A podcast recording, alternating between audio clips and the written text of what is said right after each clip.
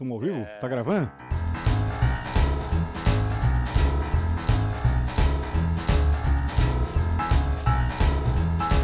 Salve, sismonautas! Eu sou o Bruno. Eu sou o Jackson. E esse é o Sismocast, podcast do Centro de Sismologia da USP.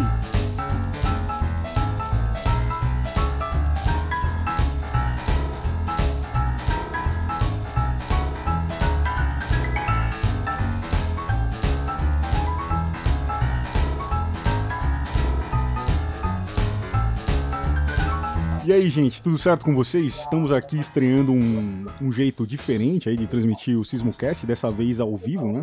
Além da gravação do backstage, então isso aqui não vai ter muito jeito de errar e consertar. Do jeito que ficar, vai ficar. Se der aí pra deixar o like, não sei, não vou pedir tanto assim. Se quiser deixar, deixa. Se não quiser, não deixa. Compartilha ou não. O interesse é que é, a gente vai tentar fazer aqui o melhor possível. Mas se vocês quiserem que continue esse, esse formato aí, deixa um comentário aí que a gente vai avaliar fazer isso outras vezes. Beleza? Tá faltando aqui hoje no, nosso no nosso Sismocast o professor Marcelo Bianchi, né? A mãe dele faleceu re recentemente, infelizmente. E ele tá passando por esse período de luto aí, então, é, infelizmente isso aí aconteceu, então a gente deixa aqui aí uma homenagem para ele, para a mãe dele, tá certo? Vamos lá. É, é isso. Abração, Bianchi. Bom, temos três convidados hoje, vamos lá. É, nunca tivemos tantos convidados assim, não sei como é que a gente vai conseguir isso é, conduzir isso. Isso é pra pagar, porque a gente não teve nenhum convidado ainda nessa temporada. Foram, são três episódios, então a gente trouxe os três de uma vez hoje. Entendi. É, vieram de longe, não é isso? O cachê altíssimo.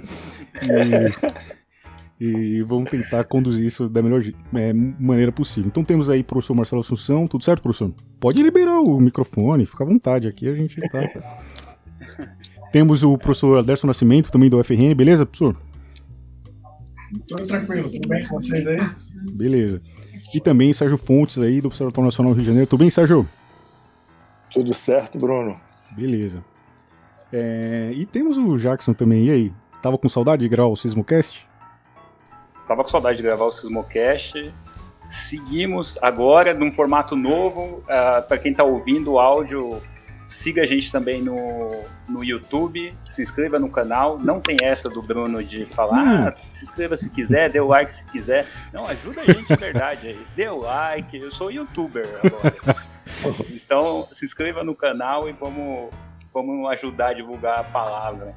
É, hoje num formato diferente, com vocês vão ver que não, não teremos alguns dos nossos quadros. Então vamos seguir para tem muito assunto, então a gente vai tentar ser um pouquinho mais dinâmico. Começar falando sobre as nossas redes sociais, arroba SismoUSP, Facebook, Twitter, LinkedIn e Instagram. Também tem a rede social da Rede Sismográfica Brasileira, arroba SismologiaBR, do LabCiso FRN, que é arroba LabCiso FRN, é representado aqui pelo coordenador Aderson Nascimento, Observatório Nacional, arroba Observatório Nacional, também tem o Sérgio, que também é coordenador da Rede Sismográfica Brasileira, né? Então, estamos com um time pesado hoje uh, aqui no Sismocast. Nem preciso falar do Marcelo Assunção também, que acho que todo mundo que mexeu com sismologia algum dia no Brasil conhece também. Temos aqui também então, o, o Sismocat, o PPzinho aqui, ó. Ele é, é o. Sismocat. É o, é o, é o gato boa. sismômetro, que tem três componentes apenas, infelizmente tem três patinhas. A, a, ideia é que seja uma, um bate-papo mesmo, a gente vai trazer ciência, mas tentar fazer isso de uma forma um pouco mais leve, tentando falar com todos os nichos, os cientistas, a população, principalmente da Bahia, a gente tem muito seguidor novo, uh, seguidoras novas depois desse último sismo. Então vamos tentar fazer esse programa juntos. Se vocês tiverem dúvidas, por favor, mandem no chat, a gente vai tentar colocar aqui e, se possível, responder todas. Vamos tentar. Bom, vamos para as principais notícias da semana, Jackson? Partiu!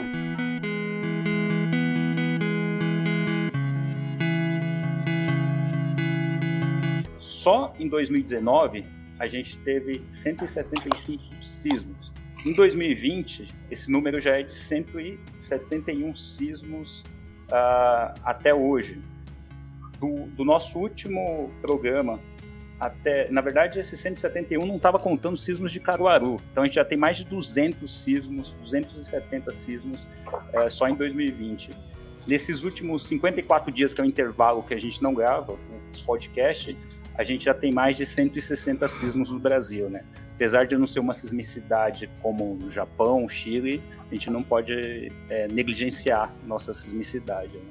E o nosso assunto principal são os tremores na Bahia, acordou muita gente. A gente tem relato de pessoas que sentiram a mais de 200 quilômetros.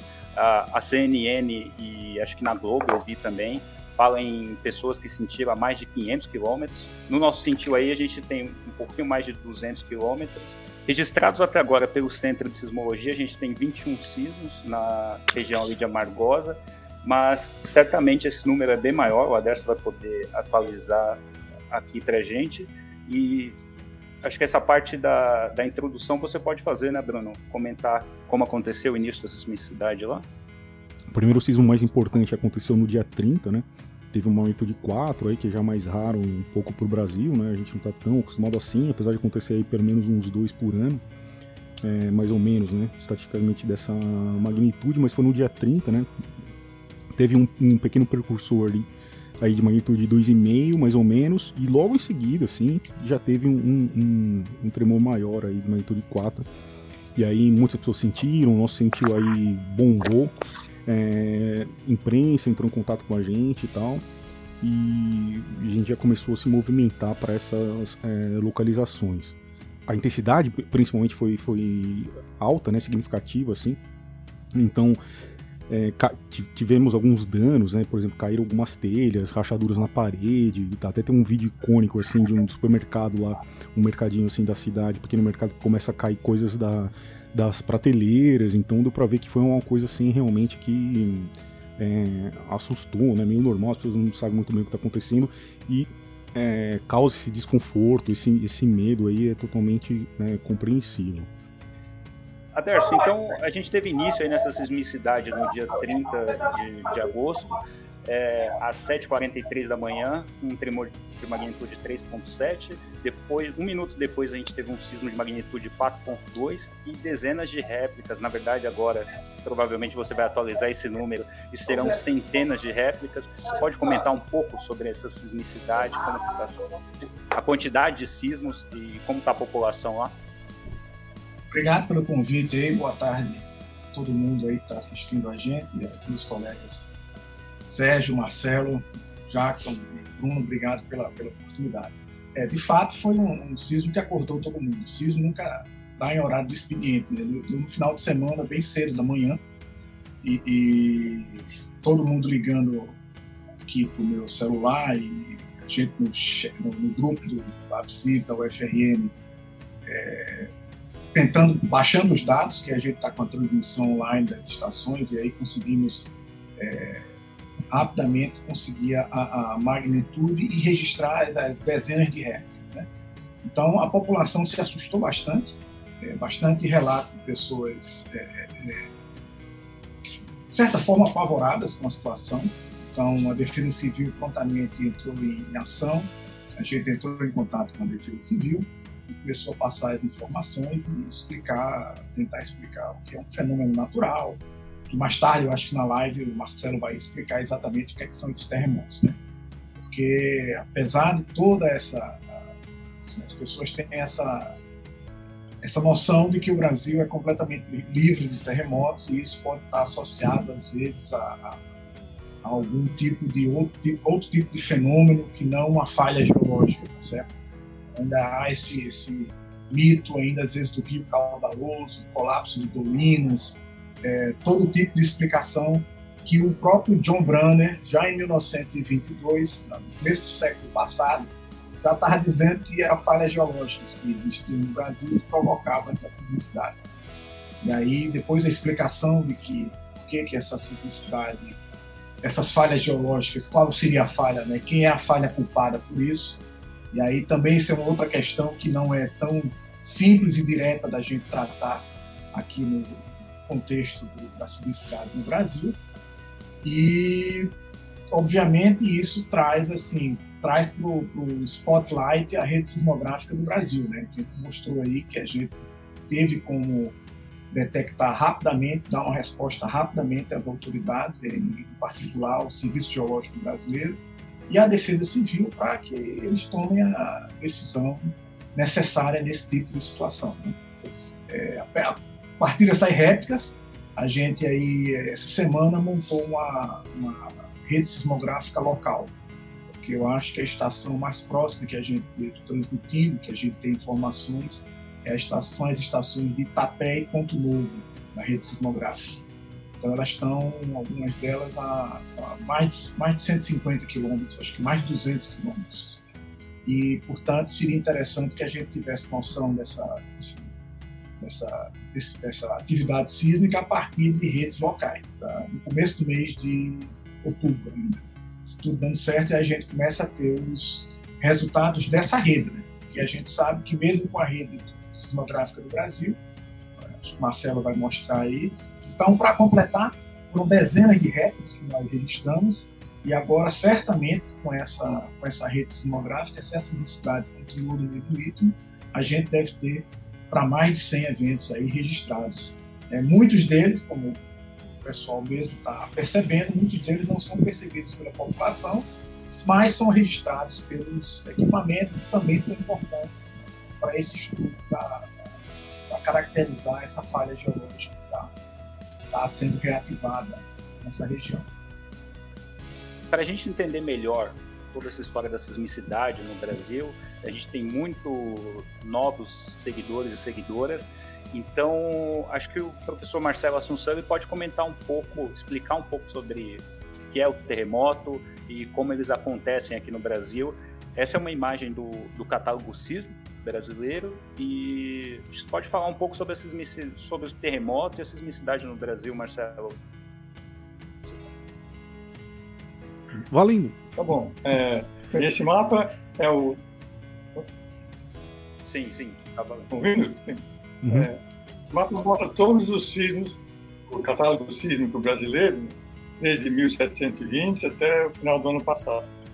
E a região da Bahia não é das mais sísmicas do Brasil. Existem outras regiões do Brasil, como Ceará, Rio Grande do Norte, a região do Pantanal, a região perto de Manaus, que tem uma frequência de tremores maior do que ocorre normalmente na, na Bahia. E essa magnitude 4 é uma magnitude é, média em termos de Brasil. A gente já teve vários casos de magnitude 5 e alguns até de magnitude 6, como em 1955 no Mato Grosso, que está indicado aqui, e também em 1955 no litoral do Espírito Santo, de magnitude 6. E há uma evidência de que talvez em 1690, no meio da Amazônia, tenha ocorrido um terremoto de magnitude 7. Esse sim, magnitude 6, magnitude 7, seria um terremoto assim, um, que ocasionam danos é, mais consideráveis.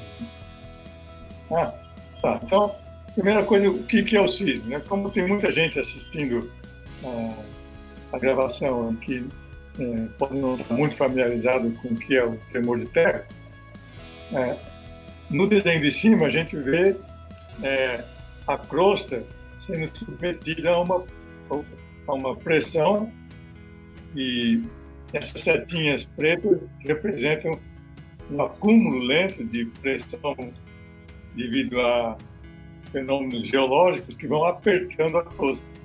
Aí chega numa hora que tem uma falha no meio da crosta, que é uma fratura das rochas, e essa fratura não, não aguenta as pressões e se movimenta. Né? Um lado se movimenta com relação ao outro.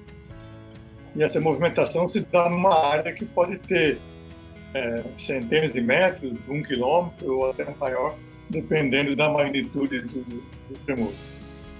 No caso desse tremor da Bahia, como a magnitude foi 4, a extensão da área que se movimentou, que rompeu, deve ser da ordem de um quilômetro, mais ou menos.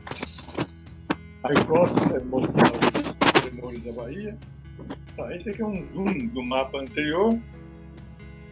Aqui, os círculos azuis são os tremores mais antigos que foram estudados apenas por relatos de como as pessoas sentiram, não foram registrados por instrumento. E os círculos vermelhos são os tremores mais recentes, de 100 anos para cá, e que foram registrados por instrumentos, o epicentro e a magnitude foram determinadas de maneira mais precisa. E esse tremor, então, do dia 30 seria, tá, seria essa, esse círculo tracejado que ocorreu numa área onde já houve tremores no passado, principalmente no Recôncavo. Isso há 100 anos atrás, teve uma série de tremores durante vários anos, 1915, 1917, 19, na região do Recôncavo. Aí depois passaram várias décadas sem tremores nenhuma, e esse aqui é um mapa, é, a setinha aqui está indicando onde seria o tremor que ocorreu no dia 30, não está plotada o círculo aqui, né? e no mapa das falhas geológicas aqui da região, que a gente pode discutir mais tarde. Então, por enquanto, isso é isso. É uma região que já teve tremores antes, mas não é das regiões que tem maior atividade mesmo dentro do Brasil. Acho que a gente pode, uh, o primeiro ponto que a gente pode começar a falar sobre esses tremores na Bahia é da causa do tremor, né? A gente, o Aderso falou sobre a falha geológica, que poderia ser uma falha geológica que talvez não fosse mapeada, é, e a gente sabe que esse é um, é, é, um assunto que traz sempre uma certa polêmica aí na, no meio científico. O que você acha, Marcelo? É, uh, normalmente, todos os tremores é, de terra ocorrem em falhas geológicas. É uma movimentação é, de dois blocos de rocha, um de cada lado de uma falha, então é uma movimentação de escorregamento, assim, um bloco escorrega com relação ao outro, sempre numa falha ou fratura geológica. Não é queda de caverna, não é não está abrindo um buraco no chão, não é nada disso, é sempre é, deslocamento em uma falha ou fratura geológica. O grande problema é que no caso de países como o Brasil, essas falhas, onde ocorrem os tremores, não são conhecidas. Então, por exemplo, nessa figura aí, todas essas linhas marrons e verde são falhas geológicas mapeadas pelo Serviço Geológico Brasileiro. Só que essas falhas são todas muito antigas, têm mais de 500 milhões de anos, e já estão, na maior parte, completamente cicatrizadas. Essas falhas antigas, elas não estão provocando tremores. Ou, de outra maneira, os tremores que ocorrem hoje no Brasil estão ocorrendo em pequenas falhas, pequenas fraturas geológicas que estão a alguns quilômetros de profundidade e que a gente não conhece, que não foram mapeados. Então, essa é a grande dificuldade e, e que dá margem a muita é, interpretação equivocada. Então, então, por exemplo, sempre que ocorre um tremor, a primeira ideia é procurar no mapa geológico quais são essas falhas antigas e a gente acha que o tremor ocorreu numa dessas falhas antigas. Na grande maioria das vezes, os tremores ocorrem em pequenas fraturas que não foram mapeadas ainda. E esse é um desafio para os sismólogos e para a ciência. É, Bruno, chama essa daí do, da diferença de magnitude para o Sérgio. O, Lucas até colocou aqui também no comentário. Seria a nossa próxima pergunta. Vou até deixar esse comentário dele aí na tela. É, essa foi uma. uma como eu estava falando bem, bem no começo, uma pergunta que a gente respondeu bastante assim, em entrevistas tal dessa diferença, né? Da, das magnitudes 4.6 para 4.2 que a gente acabou calculando por aqui. E, e aí vai envolver é, alguns fatores, mas vou deixar aí para o Sérgio é, comentar então. Pode ser, Sérgio? Pode, eu posso falar um pouquinho, mas os sismólogos do grupo falam melhor que eu. Mas é, magnitude, no caso, essa magnitude 4.2 foi calculada a partir da nossa rede, né? a partir das estações da rede sismográfica brasileira e pelo que eu saiba, acho que tem da ordem de 40 estações mediram é, na, conseguiram detectar esse sismo de magnitude que foi registrado lá em Amargosa. É, a, a, estimativa que saiu na imprensa inicialmente de 4.6 foi dada pelo SGS, o United States, United States Geological Survey, o, o Serviço Geológico dos Estados Unidos, e baseado em um número bem menor de estações. E certamente, no caso de, de sismo que ocorre no Brasil, quase sempre, uma vez que foi, foi feito análise, se foi feito da forma é, só pelo computador, é automática, os valores não necessariamente serão os valores finais, mas uma vez analisado por sismólogos, esse, esse valor que a gente encontrar vai ser melhor do que o que a, o SGS pode transmitir, que vai oferecer, porque ele é baseado em menos estações. E essa questão da escala de magnitude varia muito, tem, tem, escala de, tem vários tipos de escala, a gente está usando nessa cálculo aí da magnitude 4.2, é uma escala é, regional, uma escala que a gente utiliza no Brasil. Sobre a questão da intensidade, é, bem, é a energia que é liberada, intensidade tem a ver com a com o efeito na superfície, quer dizer, tem a ver quanto as pessoas sentem o, o, o evento e a intensidade pode diminuir a partir do que se afaste do, do, da, do epicentro e também em função da, da profundidade que esse evento ocorre. O Lucas está sugerindo magnitude 6. Eu não fiz o levantamento. Eu acho que o pessoal do IAG, eu acho que a própria UFRN também já fez essas contas. Eu poderia informar se a magnitude, a intensidade do, do sismo detectado poderia ser chamado de 6. Eu acho que. É, estou é, falando esse em termos é... de. Boa. Esse, esse, desculpa, Sérgio. É, Sim, você... vai. Boa. É, esse é, um, é uma coisa que a gente vê muito pessoal uh, utilizando dados do, do SGS é, em detrimento dos dados da, da rede sismográfica, às vezes porque não sabe que tem ou nunca teve contato e sempre consultou o SGS, às vezes acha também porque é, é mais seguro, é mais confiável. Então, como o Sérgio falou, a gente utiliza 40 estações para fazer essa localização e, e, todas aqui no Brasil. O SGS usou, acho que cinco, seis no máximo. Tem estação na Antártida que eles utilizaram, que registrou esse tremor. Então, é, hoje a gente tem uma rede muito bem consolidada, que a gente vai até falar sobre o futuro, a última parte da nossa, da nossa discussão aqui, mas que é, é muito importante essa parte de divulgação científica em rede social, o trabalho que vocês vêm fazendo, atendendo a imprensa, Hoje vocês estão aqui, os três representados, os quatro representados sempre aparecem aí nos, dando entrevista, mas tem muita gente na rede que também trabalha com essa parte de divulgação científica. E é, acho que o Marcelo podia comentar um pouco. A, a, gente tem vários pais aqui hoje, né? Então é muito fácil de conversar. Então, o coordenador da rede, daí o pai da MR agora, da, da magnitude é, regional. Qual que é a diferença, Marcelo, de, dessa essa diferença de magnitude que, que o SDS registrou e que a gente está utilizando aqui no Brasil. É, é, no fundo, são todas é, magnitudes na escala Richter, mas há maneiras diferentes de se calcular a mesma magnitude.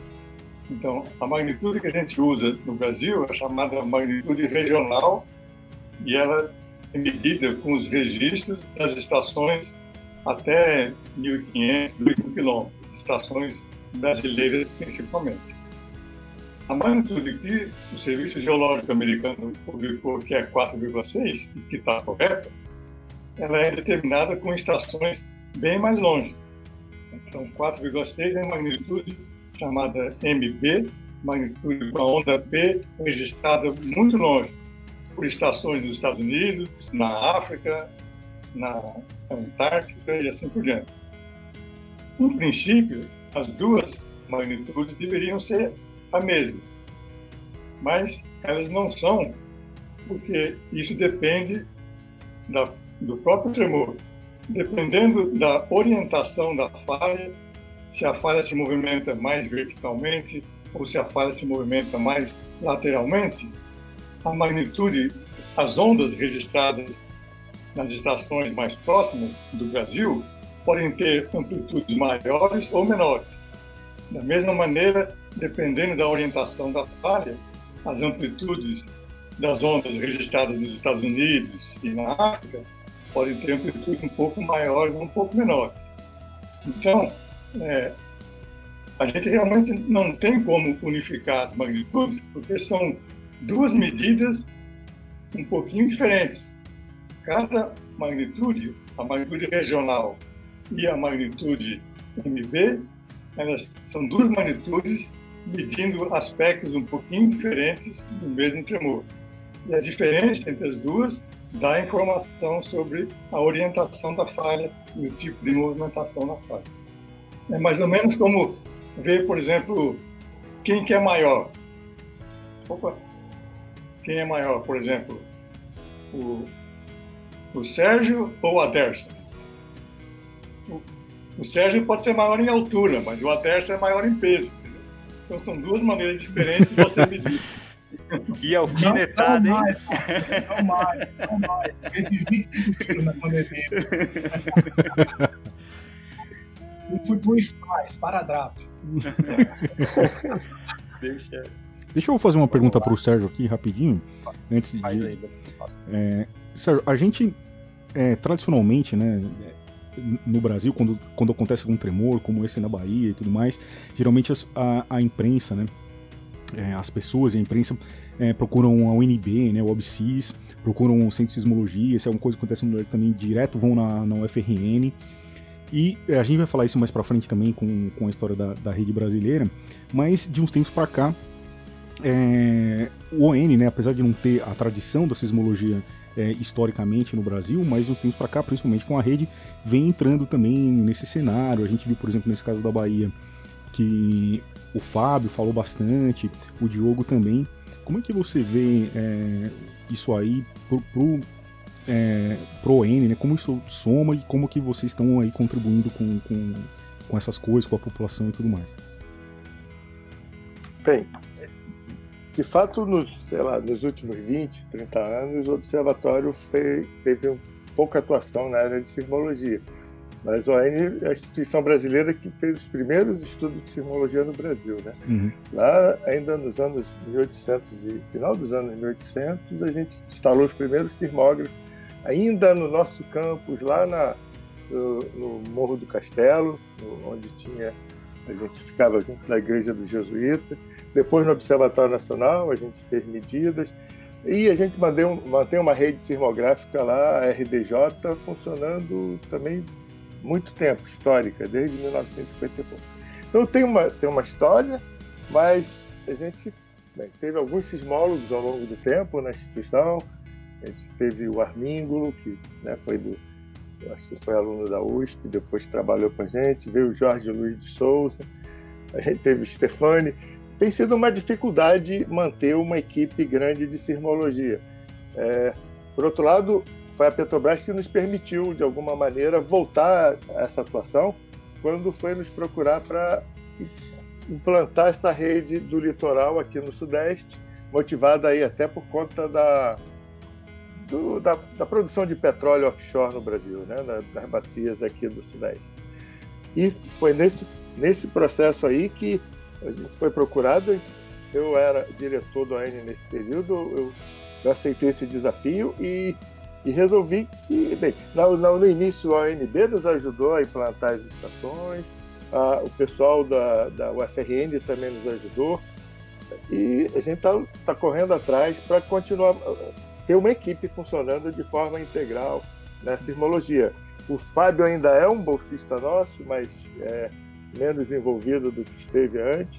É, o Diogo está trabalhando agora, graças a um projeto que a gente tem com a Universidade de Santa Catarina, dos OBS. O Observatório, nos últimos anos, não teve, não criou uma tradição tão grande em sismologia, mas eu, é uma área importante, eu considero na área da, da, da geofísica uma das áreas mais importantes que a gente pode atuar. E como atua historicamente, a gente vai fazer o esforço de manter essa, essa atuação.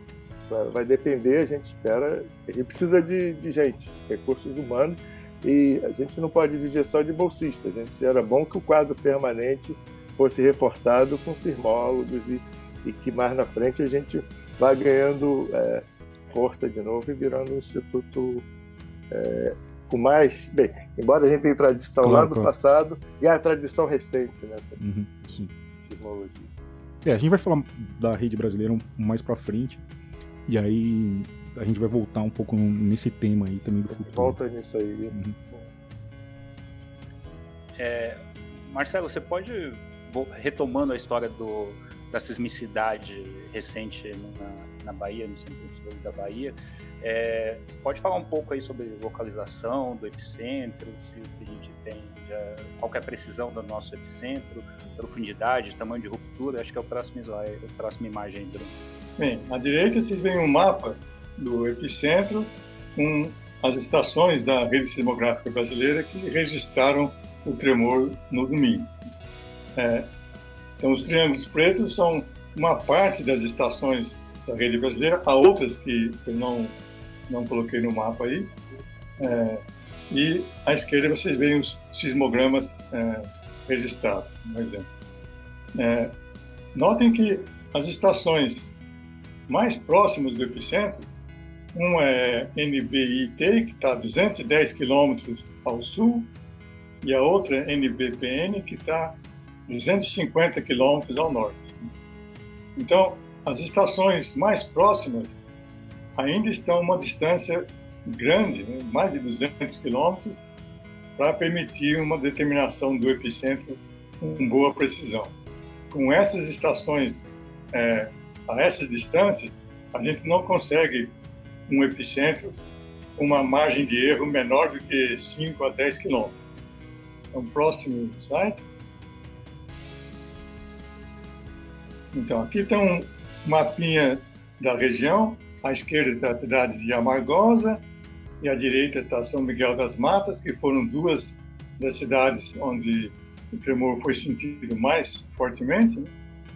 E é, a estrelinha laranja são duas determinações do epicentro, usando aquelas estações distantes, é, são, são duas soluções com, usando velocidades de propagação das ondas sísmicas no Brasil, é, usando velocidades um pouquinho diferentes.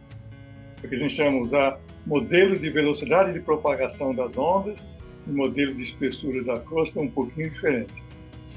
Cada um desses epicentros tem um erro de mais ou menos 5 quilômetros. Então, 5 quilômetros é a distância dos epicentros até a cidade de Cortamão, por exemplo, mais ou menos. Então, só com as estações de longe, não tem como a gente saber exatamente onde é que é o epicentro, a não ser com uma margem de erro da ordem de 5 quilômetros. É por isso que a UFRN foi até o local e instalou várias estações na, nessas cidades aí próximas para poder determinar uh, o epicentro melhor, usando o registro das réplicas pequenininhas que continuam ocorrendo na região. Só assim que a gente vai ter a orientação e a posição da falha com precisão. É... Mas existe uma outra técnica que é a seguinte: se a gente comparar o registro, quer dizer, as ondas é, registradas nas várias estações, dos, dos vários tremores. Né? Então aí a estrela vermelha foi o tremor principal no domingo de manhã. Depois a estrela número, que seria o tremor 1. A estrela 2, 3 e 4 são outros três tremores que ocorreram no domingo ainda. E o 7 foi o tremor que ocorreu no dia seguinte, de manhãzinha. Então, esses são os cinco tremores maiores, de magnitudes acima de perto de 3, mais ou menos. 3 para cima. Se a gente comparar a, a onda registrada nas estações, a gente vai ver que as ondas são muito parecidas. Então, é como se todos os tremores ocorressem muito próximos e irradiassem ondas sísmicas muito parecidas e analisando as pequenas diferenças entre a onda P, que é a primeira que chega, e a onda S, que é a segunda que chega, é,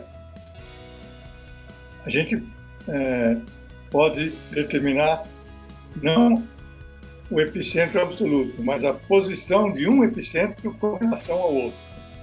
Ou seja, a gente pode determinar é, a posição relativa entre os epicentros. E aí, no mapa da, da esquerda, então a posição relativa entre os epicentros, é, usando uma metodologia. E dá uma diferença entre o número 4 e o número 2 e 7, de mais ou menos um quilômetro de distância, que é o tamanho da ruptura. E no mapa da, da direita, é, a gente vê também os cinco epicentros localizados um com relação ao outro, mas usando uma outra técnica é, um pouquinho diferente. E aqui a gente consegue determinar a orientação desses cinco epicentros, que vai de noroeste para sudeste, e aqui o quadradinho é, vermelho representa os sismos com a profundidade um pouco maior, mais que 3 quilômetros. E os dois círculos é, rosa são tremores um pouquinho maiores. Então, esses cinco tremores aqui mostram que todos os tremores estão ocorrendo numa falha geológica que tem orientação de noroeste para sudeste e com mergulho, com uma inclinação para nordeste. Então, o mapinha à direita embaixo seria a projeção na, na direção nordeste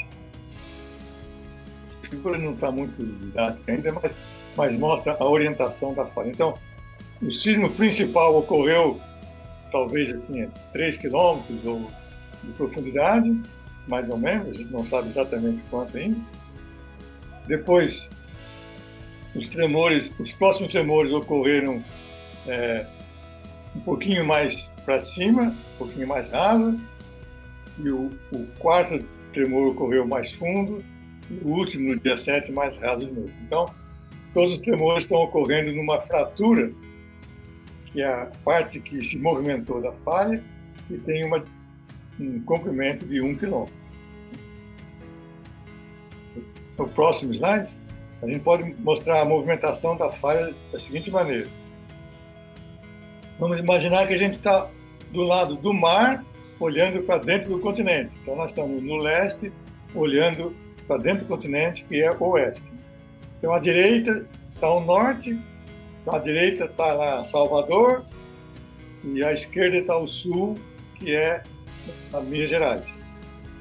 E a falha tem uma orientação noroeste para sudeste, mergulhando para sudeste. E, e ela tem uma inclinação, então, para nordeste. E o bloco da, da direita, que está pintado de laranja, é, vai se movimentar com relação ao outro bloco da parte sul. Próximo slide, essa região toda está sujeita a uma pressão geológica indicada por essas setas azuis. Né?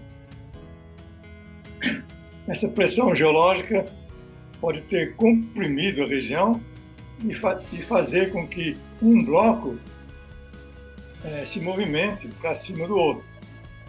o próximo, então, o bloco do lado norte se movimentou para cima e um pouquinho para leste com relação ao bloco que estava do lado sul.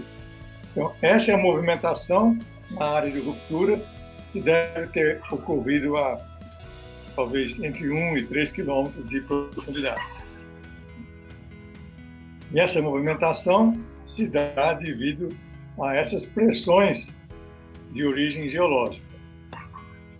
Então, isso é o que a gente sabe até o momento, e são resultados bem preliminares ainda, que precisam ser confirmados com os estudos locais feitos pela UFRN. Então, Quanto é tempo demora para a gente conseguir mais informações e conseguir uh, precisar todos esses dados? Deixar esses dados, tornar esses dados um pouco mais precisos. Né? É, eu tenho a impressão que o, o Eduardo, o técnico da UFRN, ele, ele, já deve ter registrado vários tremores pequenininhos. Esses tremores precisam ser analisados. Em questão de mais poucas semanas, a gente já, já pode ter uma, uma visão mais completa é, da posição e da orientação da fase. Exatamente, Marcelo.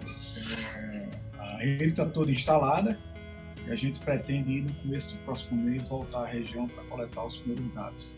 Assim, da primeira, ele, ele, ainda hoje ele entrou em contato comigo e rapidamente analisou um dos eventos que foram melhor registrados da, da, da estação.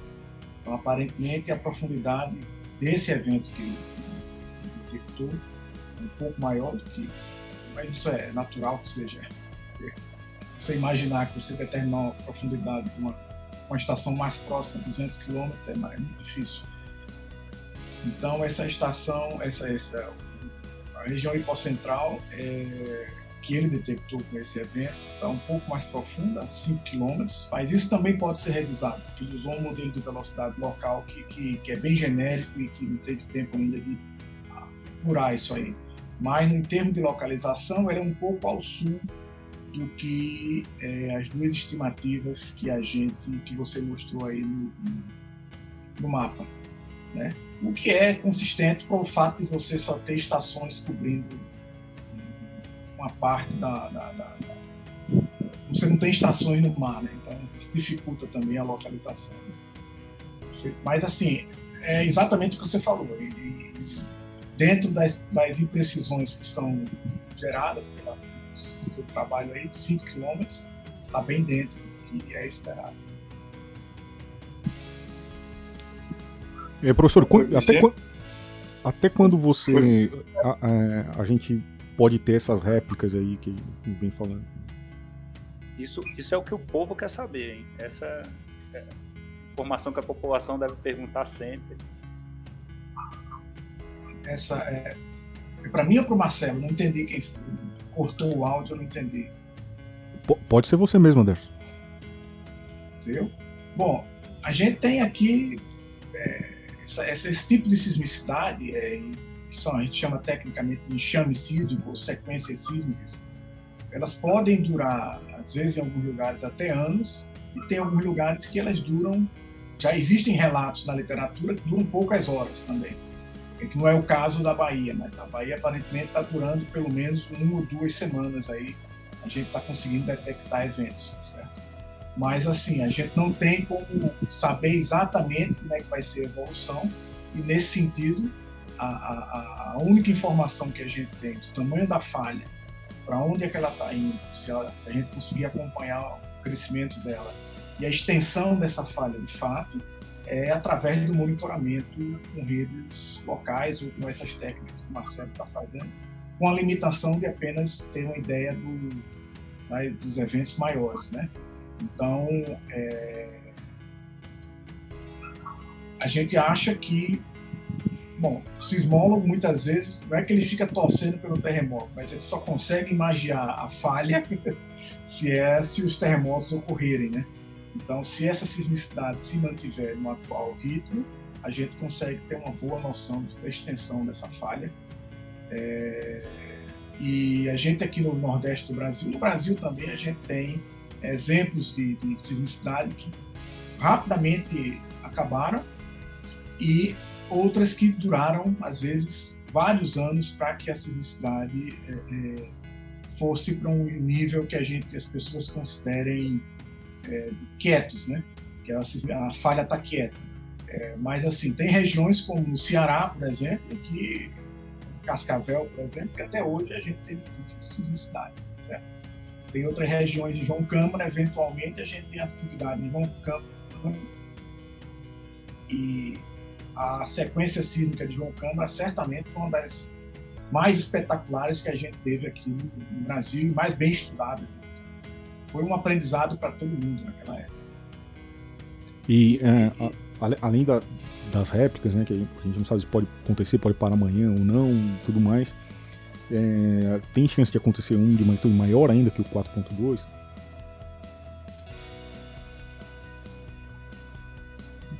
É, Bom, é. essa é uma grande pergunta, a gente não tem a mínima ideia. O mais provável é que não ocorra outros tremores maiores. O mais comum é que você tem um tremor mais forte, que você pode vai tendo réplicas durante dias, semanas ou, ou meses e não tenha outro tremor maior. Mas não dá para garantir.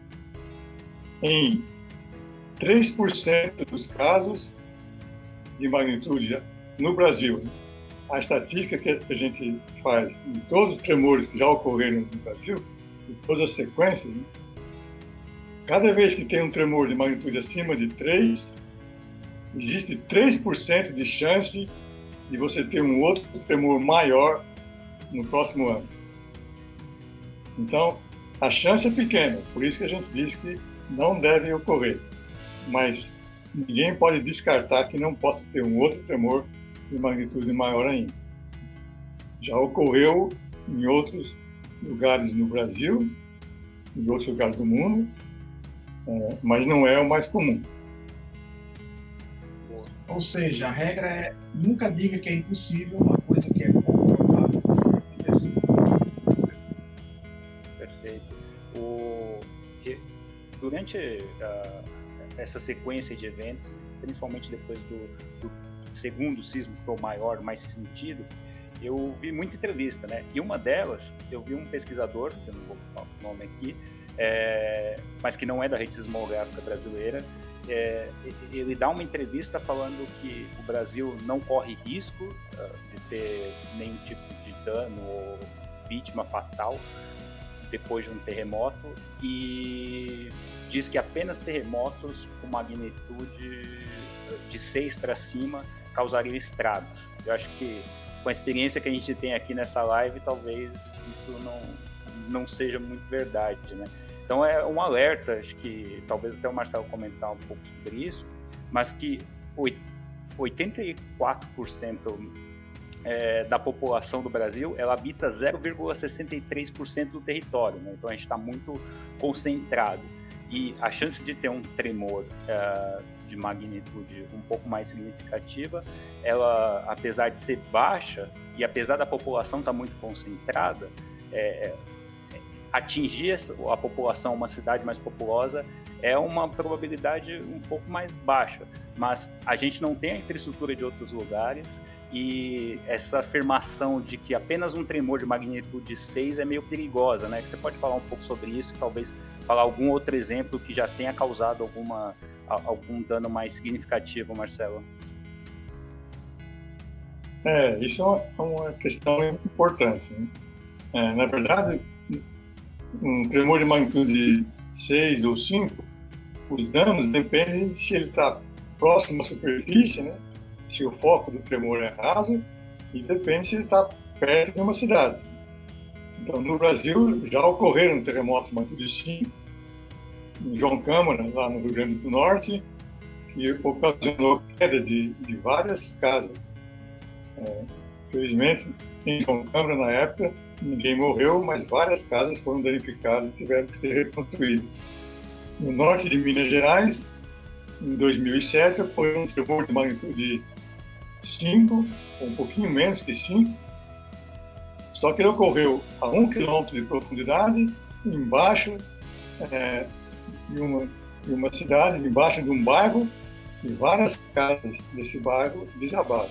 Eram casas fracas, e uma criança chegou a morrer pelo desabamento do telhado. Então, é, tudo é uma questão de probabilidade.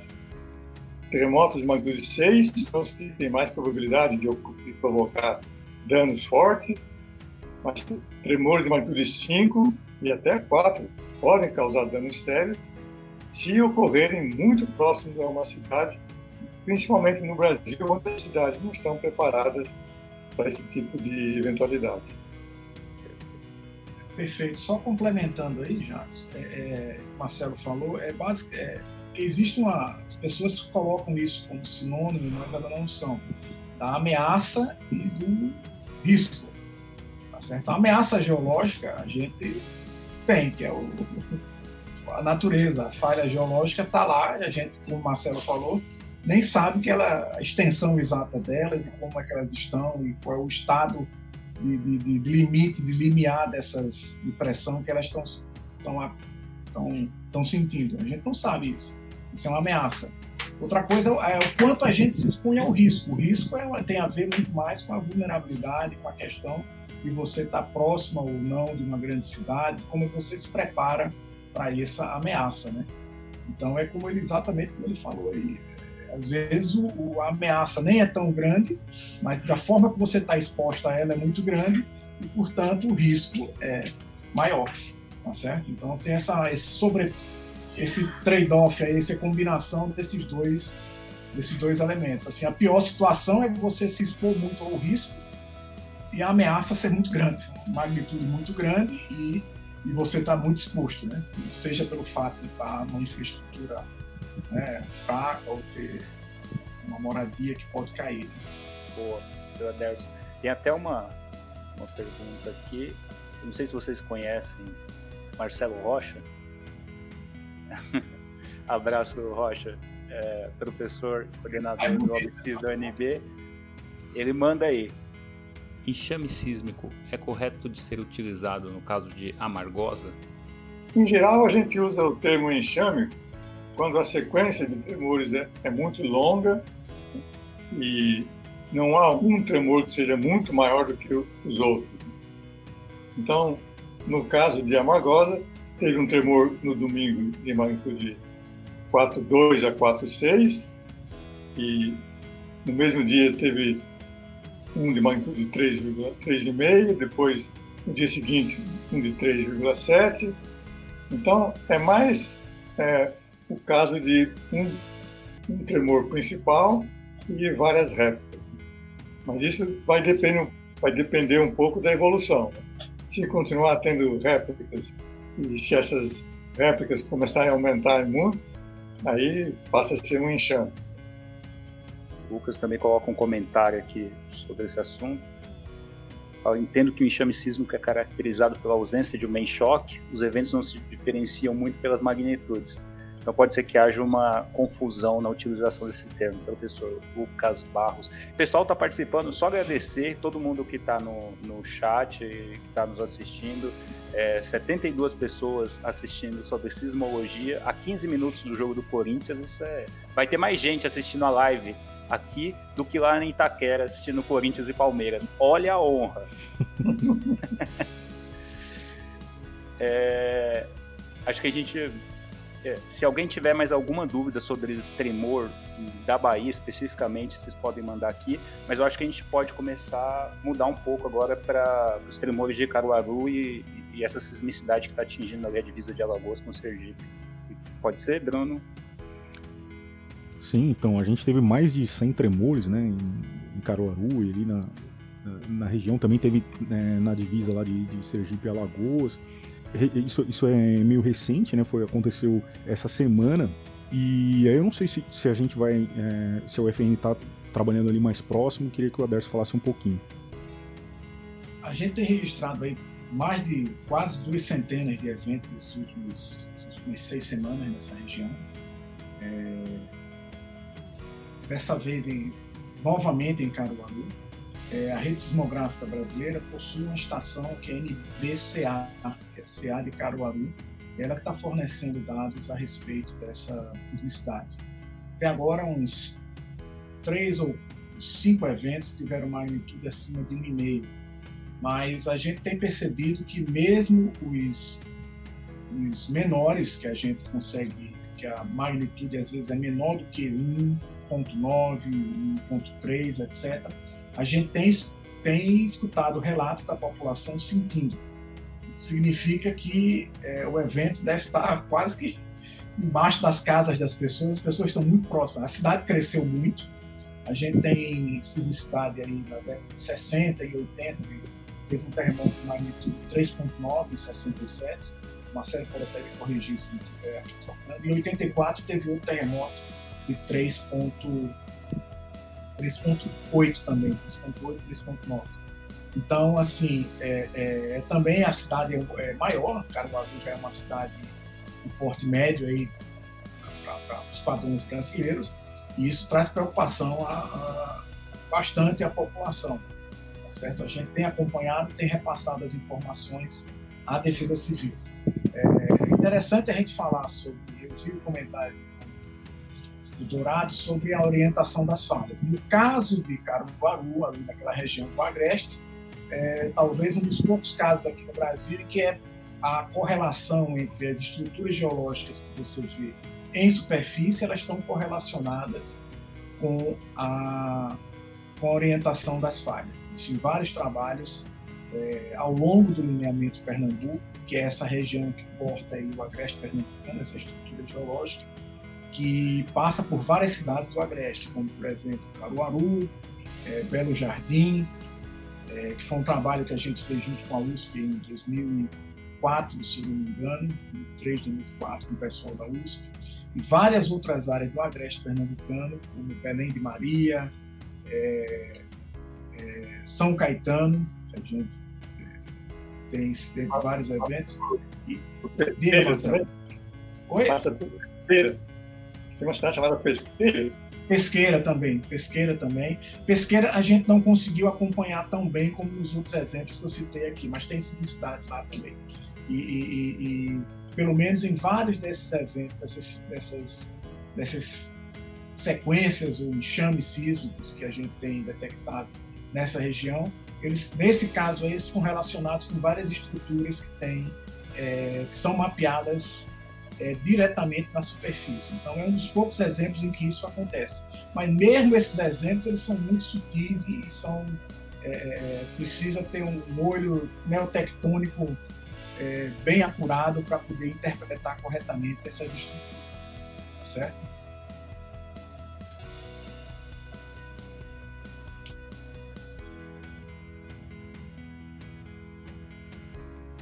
Passamos para os tremores na dorsal? Subindo. Ah, vocês pediram para falar sobre Sergipe Alagoas também, né? ah, é verdade, isso. É, Pulei. Né? Sergipe é, também é outra região interessante, que a gente tinha pouca sismicidade registrada, mais de uns 5, 6 anos para cá. É, e tem um efeito também, o seguinte, é, é, a, a, capacidade de detecção da rede para aquela região é de eventos de magnitude, acho que até dois a gente consegue detectar bem em qualquer ponto da nossa rede. Então, é assim, dá essa impressão de que tem mais eventos e as comunicações hoje em dia são muito mais fáceis. As pessoas relatam muito mais o que acontece é, em certos lugares que antes eram um pouco mais isolados e hoje é tudo muito mais conectado, digamos assim, né? Então, nessa região que fica ali na, na em, é, São Brás, nessa região do sertão alagoano fronteira com o sertão sergipano, tem tido uma sismicidade. A gente está, Eduardo deve estar pernoitando essa, Eduardo é técnico, agora um dos técnicos, Eduardo e Marconi estão nessa viagem para a Bahia. Na volta eles estão passando é, numa estação que a rede sismográfica tem a Nadia para tentar colocar, melhorar um modem que a gente tem para conseguir uma transmissão online. Então a gente vai tentar fazer isso essa hoje ou amanhã. E amanhã ele está passando em Caruaru para coletar dados da estação e a estação está com problema de Caruaru, que uma das componentes está com problema. Então ele vai ver um pouco o que é está acontecendo, tentar fazer uma manutenção também. E volta para Natal, acho que no final da próxima, próxima semana, meados da próxima semana. Boa, Eduardo sempre nativo, ele Marconi, forte abraço no campo aí, tentando trazer mais informações e mais detalhes sobre a sismicidade aí no Nordeste. E você tocou num ponto que é muito discutido, principalmente na internet, a gente está cada vez mais conectado. É, Está acontecendo mais tremores no Brasil? Ou a gente está monitorando melhor, a gente está mais espalhado? É, você pode falar, Marcelo. A Derso comentou sobre isso. É, eu acho que vale um comentário aqui, porque é uma dúvida sempre é, corriqueira e ainda mais no ano que a gente está vivendo, esse ano horrível, que é 2020, o pessoal ainda dá uma, uma aumentada nessa história quando sente algum sismo. Né? E o mês de agosto, né? Exatamente. Agosto, né? É. Então, tá tremendo mais? O que está acontecendo? A gente está monitorando melhor? É, às vezes é, em alguns estudos, assim, quando as pessoas olham a lista de, de sismos que tem no, no, catálogo brasileiro, tem muito mais sismo nos anos mais recentes, né? então dá uma primeira impressão de que a sismicidade está aumentando. Mas, na verdade, o monitoramento é que está melhorando. Então, a gente tem mais estações melhores, então a gente está melhorando a detecção, a gente está conseguindo detectar um número maior de sismos pequenos. Além disso, pequenos tremores sentidos em cidades muito afastadas, a gente acaba também tendo notícia, porque hoje ah, os meios de divulgação são muito mais fáceis. Né? Então, algumas décadas atrás, muita gente podia estar, estar sentindo tremores de terra no interior, em cidades afastadas, e aquela notícia não saía de lá, ninguém ficava sabendo. Né? Então, hoje, a rede melhorou, está detectando mais, e as pessoas estão reportando mais também é, para a gente. Boa. Mas, mas o, o, nível de sismicidade continua mais ou menos o mesmo. Mas, mas tem uma coisa também, né? Os tremores não ocorrem de maneira assim uniforme, né? não é um a cada mês ou uma magnitude 4 a cada ano e assim por diante. Então tem uma variabilidade estatística. Então tem anos que tem mais tremores, tem anos que tem menos. Então, o professor Joaquim, lá da UFRN, até lembrou que parece que esse mês está repetindo o que ocorreu no início dos anos 90, lá, lá em Natal, né? que os técnicos estavam monitorando com estações Caruaru, começava a tremer no Ceará, eles tiravam as estações, iam para o Ceará, começava a monitorar lá em, em Pacajus, aí começava a tremer em em outra localidade, eles tiravam as estações, iam para outra localidade e ficavam é, migrando as estações né, para tentar cobrir o maior número de sequências que estavam ocorrendo. Mas isso, só para deixar claro, então não é culpa dos técnicos da UFRN da migração da rede, né? só foi uma ausência de estação mesmo, né? Daqui a é. pouco aparece alguma teoria da conspiração, a gente não pode mais instalar a estação em lugar nenhum. É, exatamente. É como você dizer, é como você dizer que não é para você beber água, porque beber água pode causar acidente de trânsito, né? todas as pessoas que beberam água naquele, todas as pessoas que tiveram acidente de trânsito beberam água naquele dia, né? Então, a correla, correlação não necessariamente quer dizer causa e efeito, né?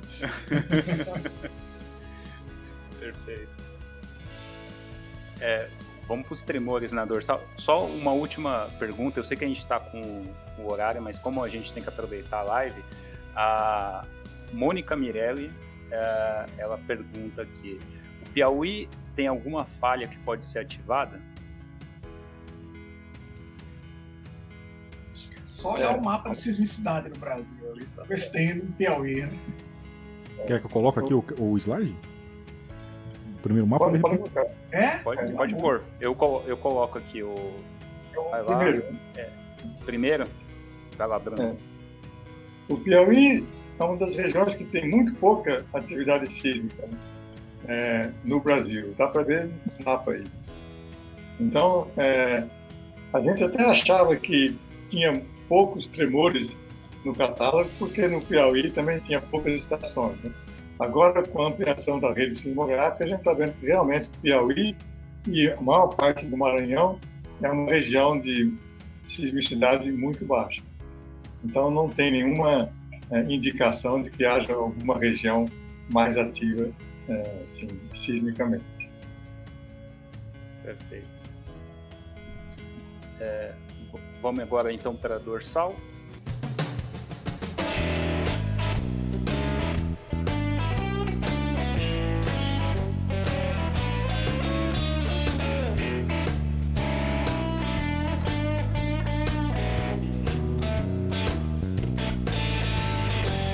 É, a gente também teve é, tremores na, na dorsal, né? É, inclusive, no, não, não, sei se foi exatamente no mesmo dia do tremor mais forte, mas foi ali na sequência, né? Um tremor no magnitude 6.5. Tem o. Vou pegar rapidinho aqui o dia. 6.6. Não, o dia, eu diria. Eu queria... O dia, desculpa. 6.6. 9 do 6. É, então. Não, 6 do 9. Isso. 6 do 9. E, e aí muita gente também perguntou se tinha alguma relação, né? Porque a gente estava atento lá com, com os casos dos tremores na Bahia e de repente vem um, um dois é, tremores bem fortes na, na, na, dorsal. E aí, tem alguma relação aí, professor? É, não, não tem relação nenhuma. De novo, é, é sempre uma, uma coincidência, porque tremores na, na dorsal ocorrem com certa frequência, de vez em quando ocorre um maior, e aí, como a atenção de todo mundo estava ligada em tremores de terra, qualquer tremor mais forte que tivesse ocorrido em qualquer lugar teria chamado a atenção. Mas não há relação direta entre os tremores da Bahia e os tremores da dorsal. Perfeitamente. É, o Ricardo está perguntando aí com relação com a questão da com a atividade né, na, na, na devido à separação da África e do Sul. É, não existe nenhum trabalho que comprove essa correlação.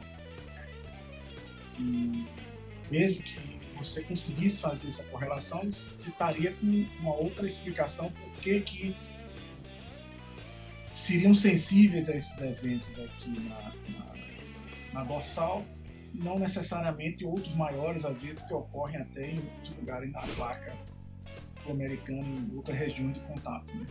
Então a coisa não é tão simples assim. E, e, e, como o Marcelo falou, é a gente, às vezes, a gente é natural do ser humano, a gente começa a ver padrão em, em às vezes, eventos que são é, é, que são completamente aleatórios. Tem uma, uma, uma, aleatoriedade que é natural do sistema e que você, às vezes, por um, por um motivo, uma questão cognitiva sua, você vê o padrão e acha uma correlação, termina achando uma correlação, mas que ela é fortuita, às vezes. Então, não existe nenhum trabalho ainda que comprove esse tipo de coisa em demonstração, né? É, é, é, é isso é, é, um, às vezes é um, é um, o cérebro da gente quer sempre buscar uma explicação para isso e a gente às vezes encontra padrões é, e tem livros sobre isso, né? O, aquele livro do Daniel Kahneman fala sobre isso. O livro Cisne Negro, de Nassim Taleb, fala sobre isso, como o nosso cérebro é, encontra essas correlações que às vezes são simplesmente coisas, questões do acaso, e que você encontra correlação porque você às vezes está querendo encontrar a correlação, né? Então é, é, é uma questão é, complicada. Então, para você fazer uma coisa puramente fria e estatística, é um trabalho que demora um pouco mais de tempo e depois você precisa de uma explicação para isso, física, né? Tem uma explicação física para isso. Tá certo? Então, tem esses aspectos que a gente tem que ponderar quando encontra essas correlações, né? É, essa foi uma dúvida muito comum que tanto a gente no nossas, nas nossas redes sociais, Sismo USP, e o pessoal da, da Sismologia BR, pessoal barra Lorena que está fazendo um grande trabalho aí na, na parte de divulgação da, nas redes sociais da Rede Sismográfica Brasileira, encaminhou para a gente. Essa e também tem uma que é padrão, esses terremotos na dorsal, eles podem causar tsunami?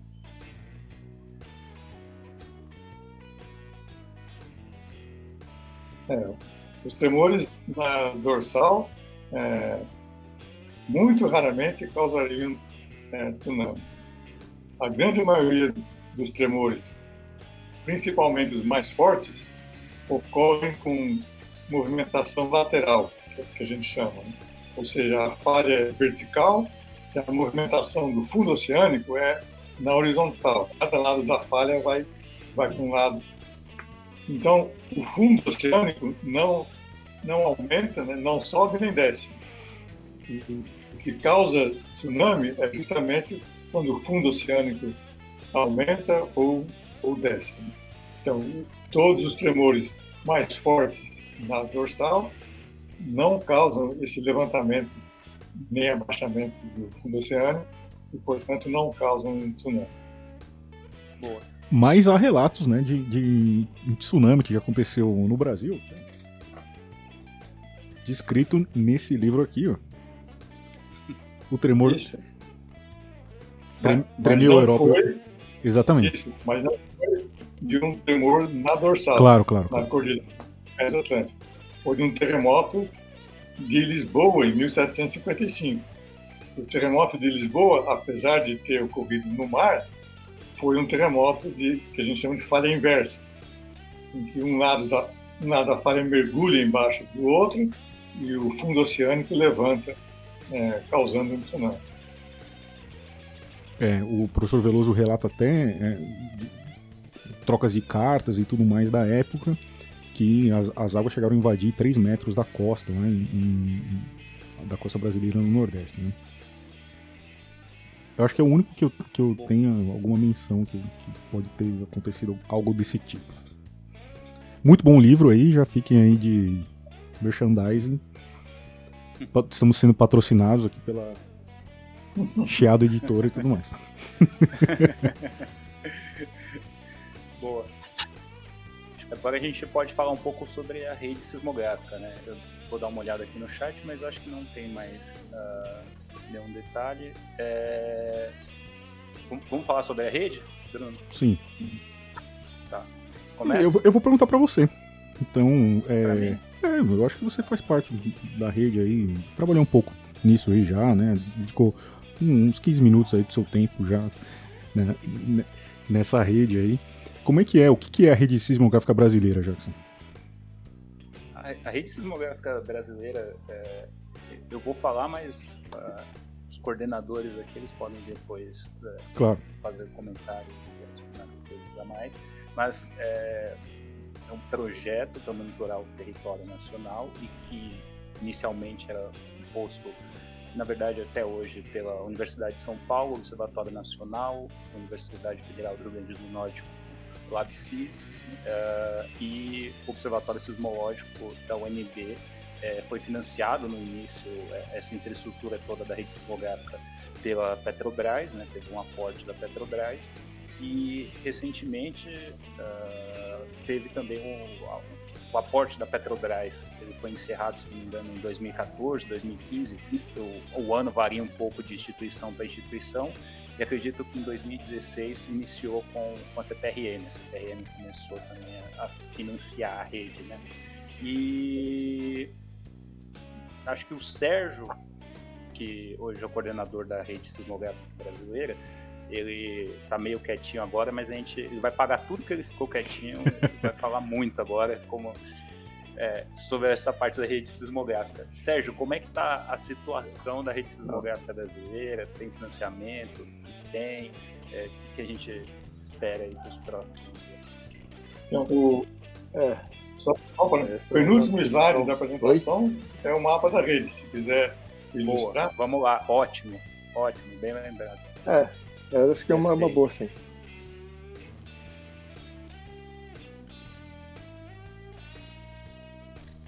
Não. Ah, sim.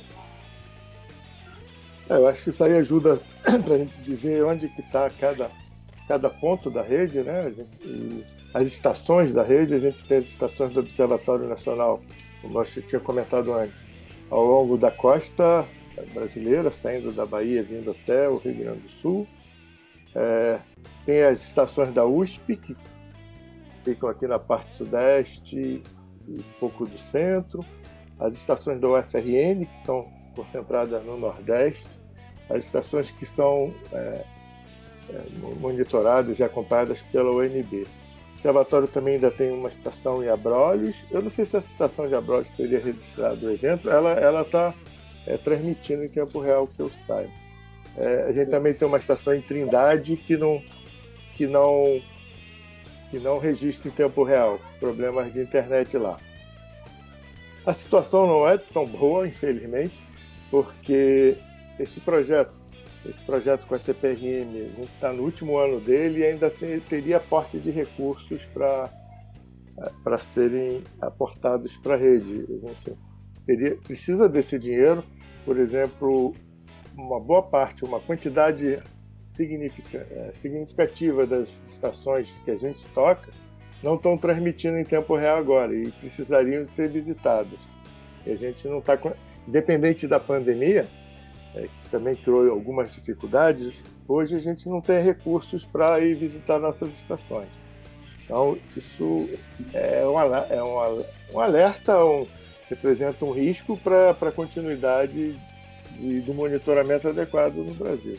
Isso, é. isso desde janeiro, né, Sérgio? É, desde. Não, é, a gente não tem aporte, eu acho que desde o ano passado, se bobear, em 2019 a gente já não teria recebido recursos novos, novos uhum.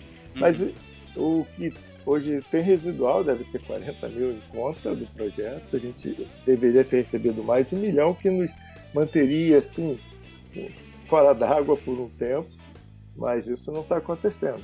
Que, que aqui é... na USP, que aqui na USP a gente já o que a gente recebia do aporte é, mantinha aí Equipe, uh, por né? volta de 50% da rede, assim, ainda não era um aporte suficiente, agora nem esses 50% a gente tem mais. Acabava usando outros projetos, né? Acho... É, a gente estava fazendo isso também, eu acho que todo mundo estava fazendo isso é, até um tempo, porque é, a gente tem um projeto com a com a Petrobras, de tomografia sísmica aqui no Sudeste, que também, de alguma forma, nos ajudou a manter, a, a, a fazer, compartilhar recursos para manter a rede. Mas também agora com, com a questão do, do petróleo, do, do, baixo preço do petróleo, as empresas de petróleo todas reduziram bastante investimento em pesquisa, então não liberaram a última parcela do nosso projeto. Então a gente também não está com recursos de outros projetos para atender o trabalho que a gente vem fazendo. É, essa é, uma, é, um, é o que a gente vive hoje. É, tem que fazer alguma ação mais, mais forte. Eu não sei se o MCT, que também está sofrendo cortes enormes de orçamento, o, o panorama para o próximo ano não é bom, né? E não sei, a gente precisa de apoio, precisa de apoio. A CPRM é, foi CPRM, eu acho que não aconteceu. A gente só conseguiu esse aporte de recursos desses últimos anos, a partir de 2016, porque ocorreu Mariana. A gente teve o problema de. A gente, um ano atrás, tinha submetido uma proposta para o Serviço Geológico do Brasil, CPRM, e nada acontecia. Ocorreu Mariana e logo isso foi, foi o, o que motivou a CPRM a entender como uma proposta importante que eles poderiam financiar e tal. Isso aconteceu. Mas, pelo que se entende, isso era questão. E as diretorias mudam, a, a, dependendo do, do, da política que está em vigor, do, do governo que está no poder. E o que ocorre hoje é que a CPRM não vê a rede como algo que é relevante para o serviço geológico brasileiro. Essa, essa é a sensação. Vocês lembram que a CPRM já chegou a ter um laboratório de sismologia, chegou a ter dois ou três técnicos trabalhando nesse laboratório, chegou a publicar um boletim diário da, da, da sismicidade no Brasil. Hoje a gente tem lá só o Marcos Ferreira sozinho, atuando bastante até, fazendo ainda uma, a comunicação da rede, mas eu acho que isso não ecoa dentro da, da, do Serviço Geológico Brasileiro como deveria. É, essa é uma opinião. Acho que pode se falar mais coisa, mas acho que por, por enquanto é, esse é o que eu poderia falar. É, é, muito comum em outros, outros países pelo mundo que o serviço geológico do país é, é, é receba uma, é, é, na verdade, coordene a rede sismográfica ou, na verdade, dê aporte a essa rede sismográfica, né? Então, tal, talvez o Marcelo ou a Derso pode falar um pouco, adicionar um pouco mais sobre isso. Exato. Você mantém uma rede sismográfica nacional, você não precisa estar. Tá, não, é, não é só. Não é um luxo, é, não é uma coisa que os sismólogos querem, é uma questão de, de conhecimento do, do, país. Países com o mesmo grau de sismicidade. Também a gente não pode comparar a sismicidade do grau. Alguém pode dizer, não, você não pode se comparar a sua sismicidade com o Japão ou com, com sei lá, com alguns outros países, Índia, etc. Ok, então vamos comparar com outros países do mesmo porte do Brasil, com a economia do mesmo volume que tem o Brasil, como seriam, por exemplo, Canadá, Austrália, África do Sul, tá certo? Todas essas re regiões aí possuem redes sismográficas nacionais como uma condição para que você digamos, conheça o seu território, tá bom? Se você quer explorar bem, você, inclusive se você quer conservá-lo, se você quer preservá-lo, se você quer fazer, digamos assim, um planejamento médio e longo prazo de exploração de um país, você tem que conhecer o país. E, e conhecer essas sismicidades faz parte desse bojo, digamos assim, de, itens que você tem, digamos assim, que entender para saber o que, o, que país você está levando. Então, assim, é, é, e a gente mostra que em situações como essa que, que a gente está vivendo agora, esses, esse maior aparecimento de sismicidade, etc., a rede sismográfica tem prestado um serviço, apesar de, como o Sérgio falou, dessa, toda essa questão aí que a gente está sofrendo aí, mas a gente tem respondido, é, eu acho que a altura dos desafios são colocados. Mesma questão com Mariana, mesma questão, eu acho, com qualquer outro é, eventualidade que a gente possa registrar. A, a, a, rede sismográfica ela precisa ser escutada sobre o que é está acontecendo no país, tá certo? É, é parte do, do bojo de conhecimento geológico para um país ter uma estação como essa. E o Brasil, um país de dimensão continental, não pode ficar é, à margem de, de, desse tipo de, informação e sem saber o que é que acontece no território. Essa é a minha visão de como vejo essas coisas. Marcelo, tem algum comentário para falar sobre a importância da rede Brasil? É, varia muito é, de país para país, né? Mas é, o que o Aderson falou é uma coisa muito importante, quer dizer, conhecer a sismicidade do país é investir no conhecimento da geologia, no conhecimento da, do que existe dentro da crosta e isso que é uma das funções do serviço geológico de qualquer país. Alguns países que não têm muita sismicidade, o serviço geológico não, é, nem sempre o serviço geológico é o que opera a, a rede sismográfica. Tem muitos países com pouca sismicidade que a rede sismográfica é operada por alguma universidade, por exemplo. Mas na maior parte dos países, o serviço geológico é o que é o encarregado de é, fornecer a base de conhecimento geológico do país. E a sismicidade passa pelo é, conhecimento geológico básico. Um exemplo dessa aplicação é o que está ocorrendo em Minas Gerais. Então, é, Minas Gerais é um estado que tem muita mineração, tem muita barragem de rejeito. Todas as barragens agora estão passando por revisão é, das suas estruturas para saber se elas estão é, seguras ou não. E um dos itens dessas revisões é saber se é, essas barragens aguentarão algum sismo forte que possa vir a ocorrer no futuro. E como que a gente vai calcular aquela probabilidade de ocorrer sismos fortes no, futuro? Isso depende do conhecimento que a gente tem sobre a sismicidade é, atual. Né? Então, a rede sismográfica cumpre esse papel de melhorar o conhecimento dos tremores para se poder prever né, onde que o perigo é maior e onde o perigo é menor.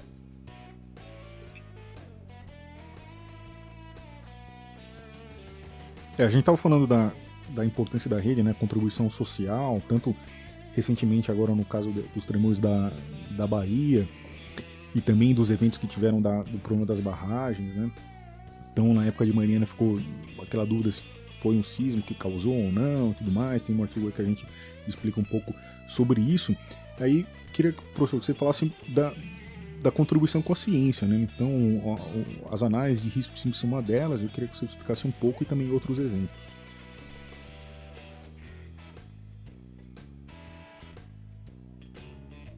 É, a, a, sismologia tem, tem dois objetivos é, principais. Né?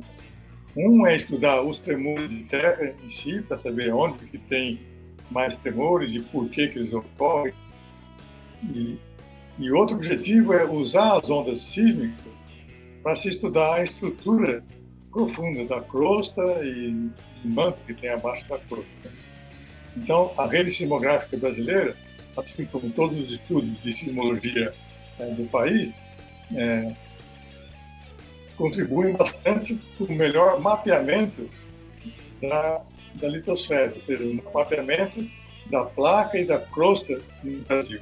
E esse mapeamento é muito importante para planejamento de prospecção mineral, por exemplo, para o futuro.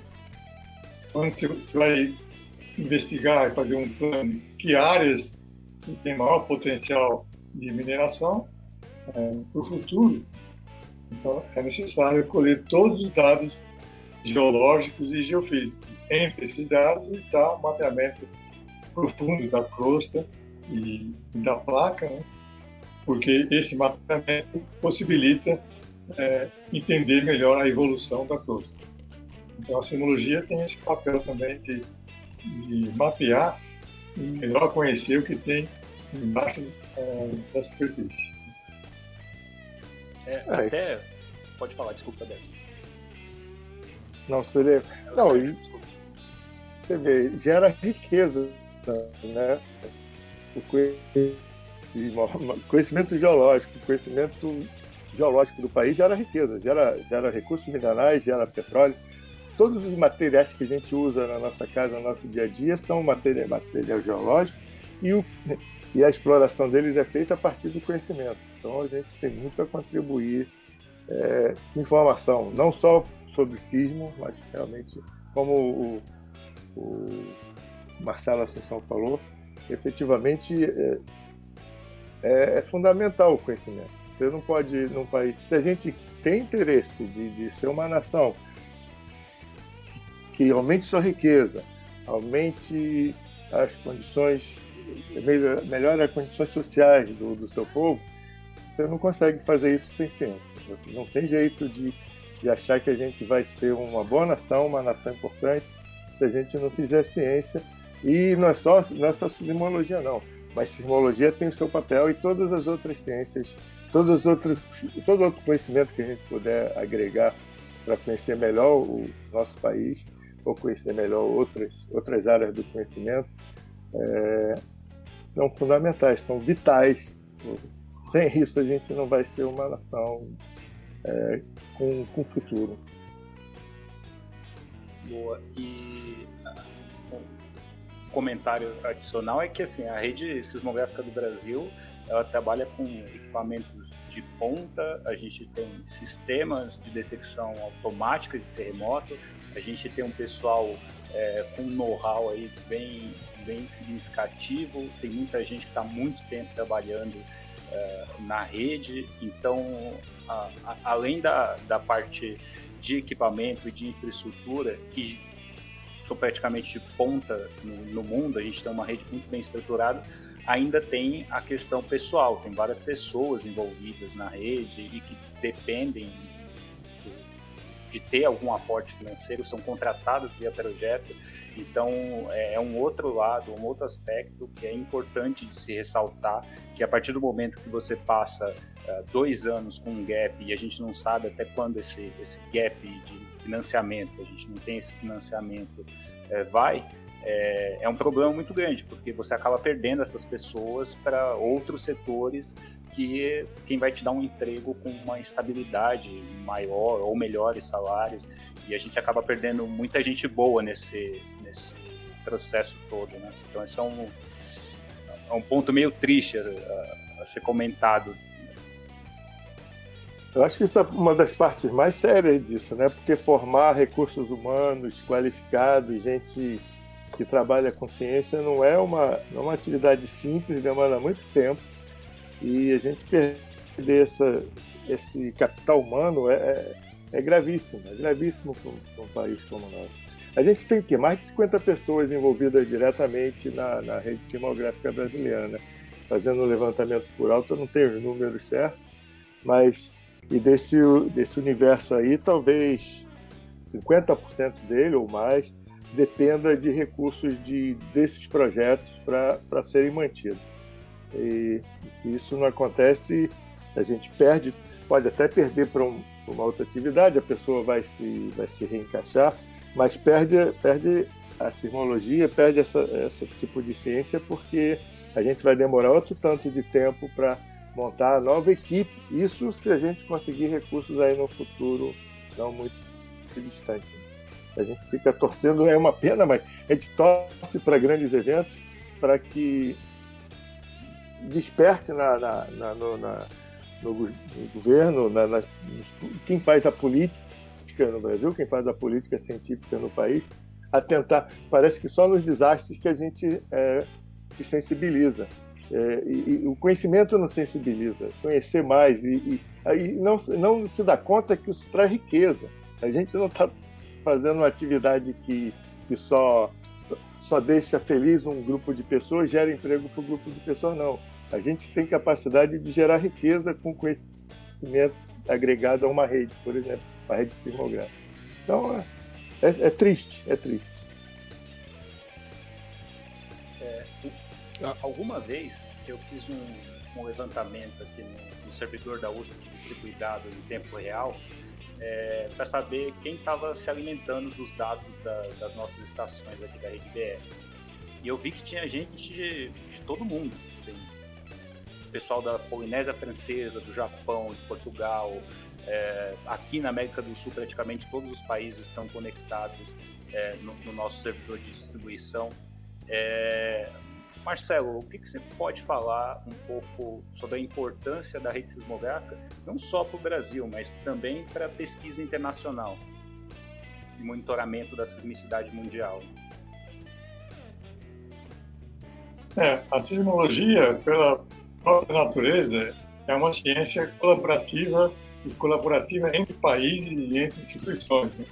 Sempre que você tem um tremor forte, ele é registrado por estações em vários países.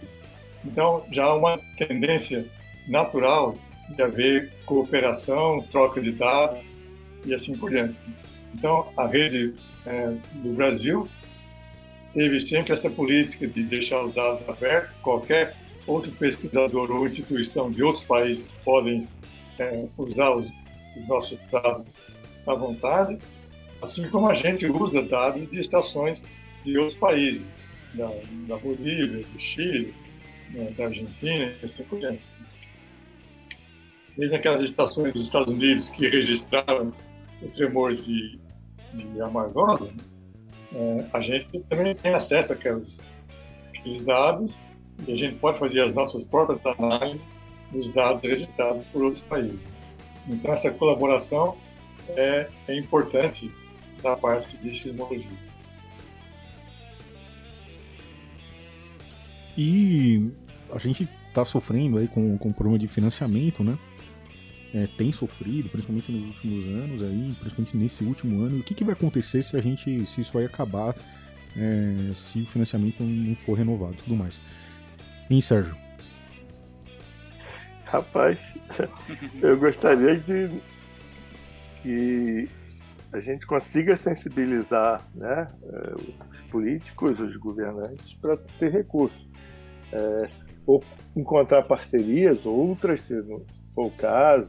Eu vi agora, por exemplo, o Instituto de Geociências da Bahia, a, a diretora de lá, por conta desse, desse evento lá em Amargosa, na Bahia, ela entrou em contato, ela tem interesse, colocou à disposição da gente uma sala para um laboratório de sismologia, é, ela tem interesse eventualmente a correr atrás de recursos para montar uma rede no, no Recôncavo, perguntou como é que ela poderia integrar a rede.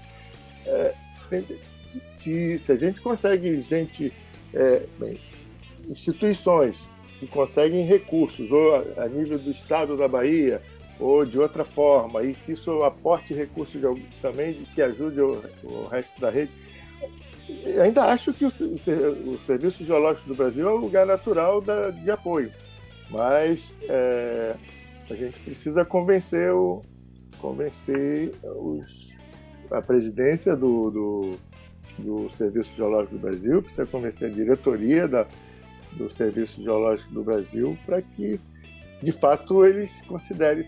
Eles estão sofrendo também, eles estão tendo cortes muito grandes de recursos, não é? Mas a questão é definir prioridades. A gente não está entre as prioridades do Serviço Geológico do Brasil nesse momento. É, o que, que pode falar de futuro? Eu não sei. Se alguém tiver alguma coisa mais, sem dinheiro não tem futuro, né? Sem dinheiro a gente não consegue manter equipe, não consegue manter equipamentos funcionando, não consegue trocar equipamentos que já, já tem mais de 10 anos que esses equipamentos estão medindo. É, não, não, a gente não vai fazer mágica, não existe ainda, né? não existe carro sem combustível, é uma, uma máquina de uma rede de, de monitoramento funcionando sem, sem nenhum aporte de recursos. Eu, é, eu espero não, não, não que a gente não chegue ao fim melancólico aí, mas a situação não é boa, né?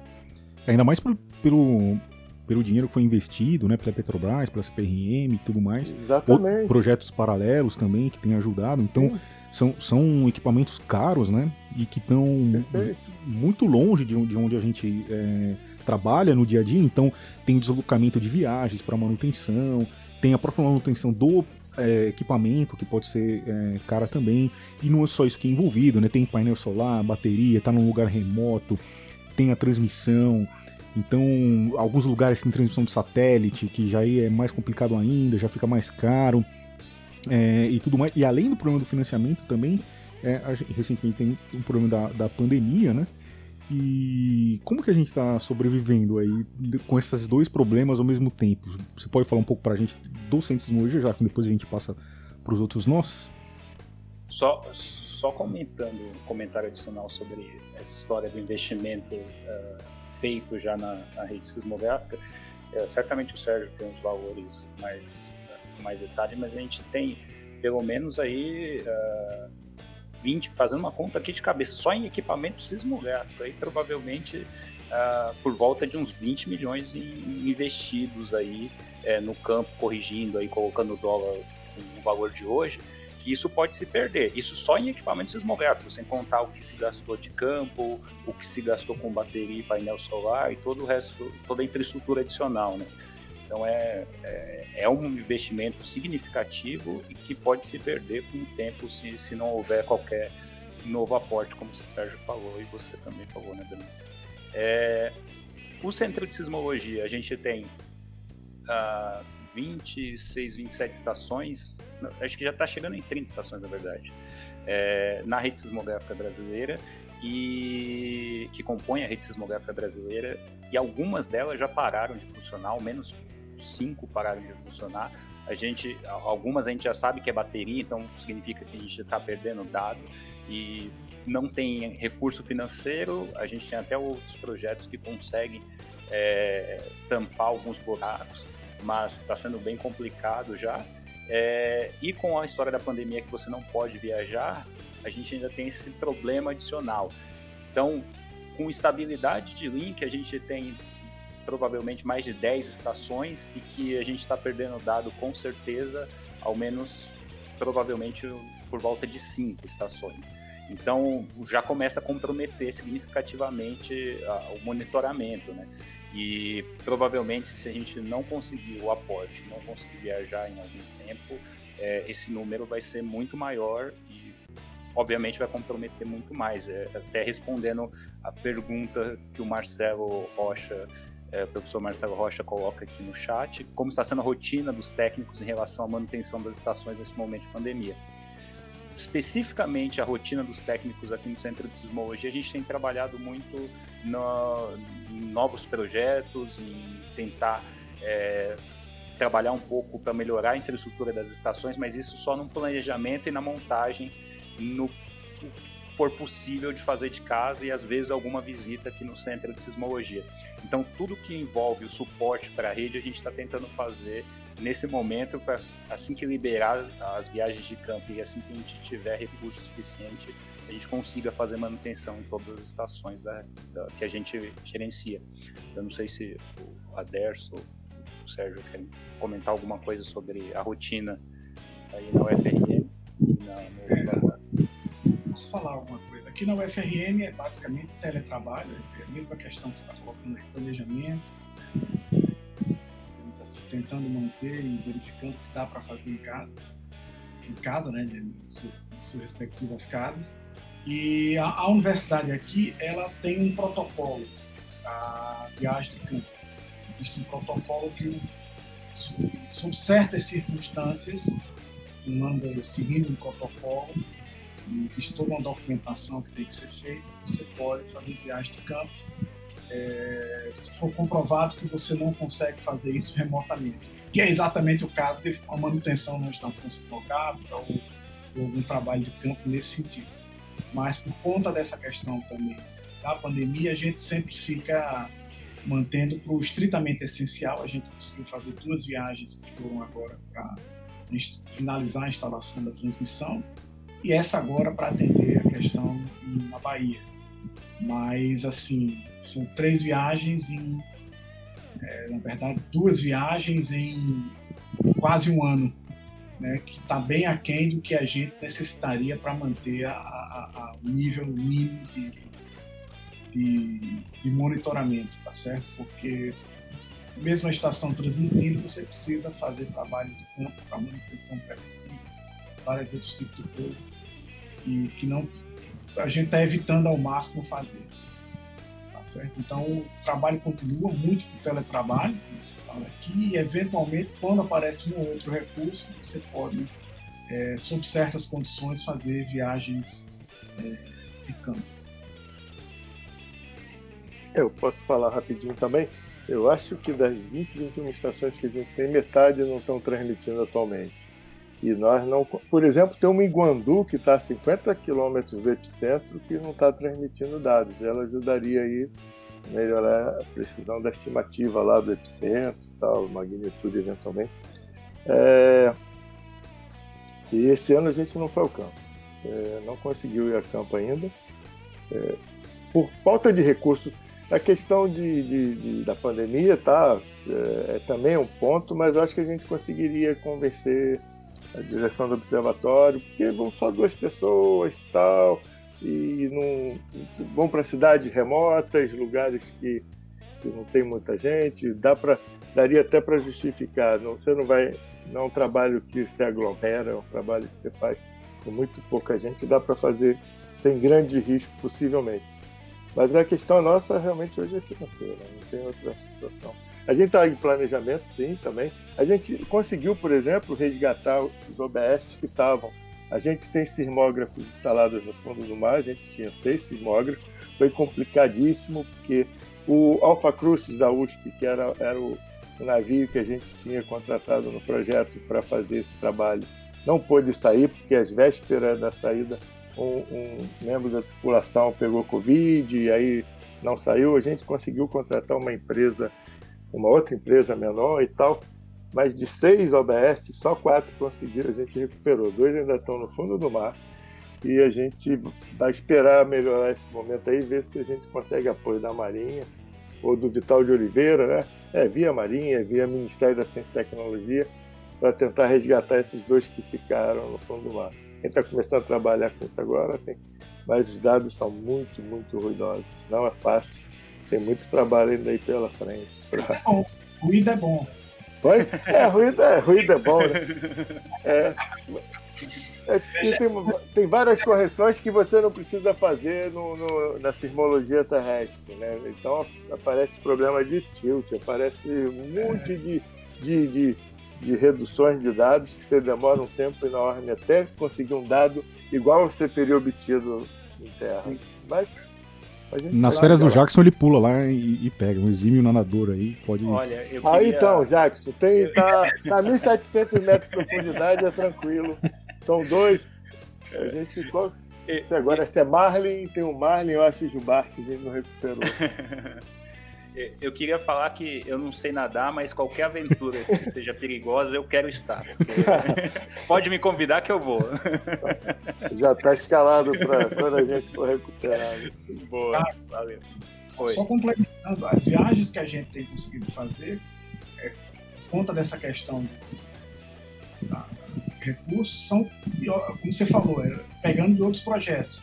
Um deles é o Instituto Nacional de Ciência e Tecnologia, do Instituto Tectônicos, um projeto do CNPq que permitiu a gente entrar na Bahia. E um outro que a gente conseguiu, um projeto da Petrobras coordenado pelo professor Jorge Juliá, que é um projeto é, é, que previa já a transmissão das estações.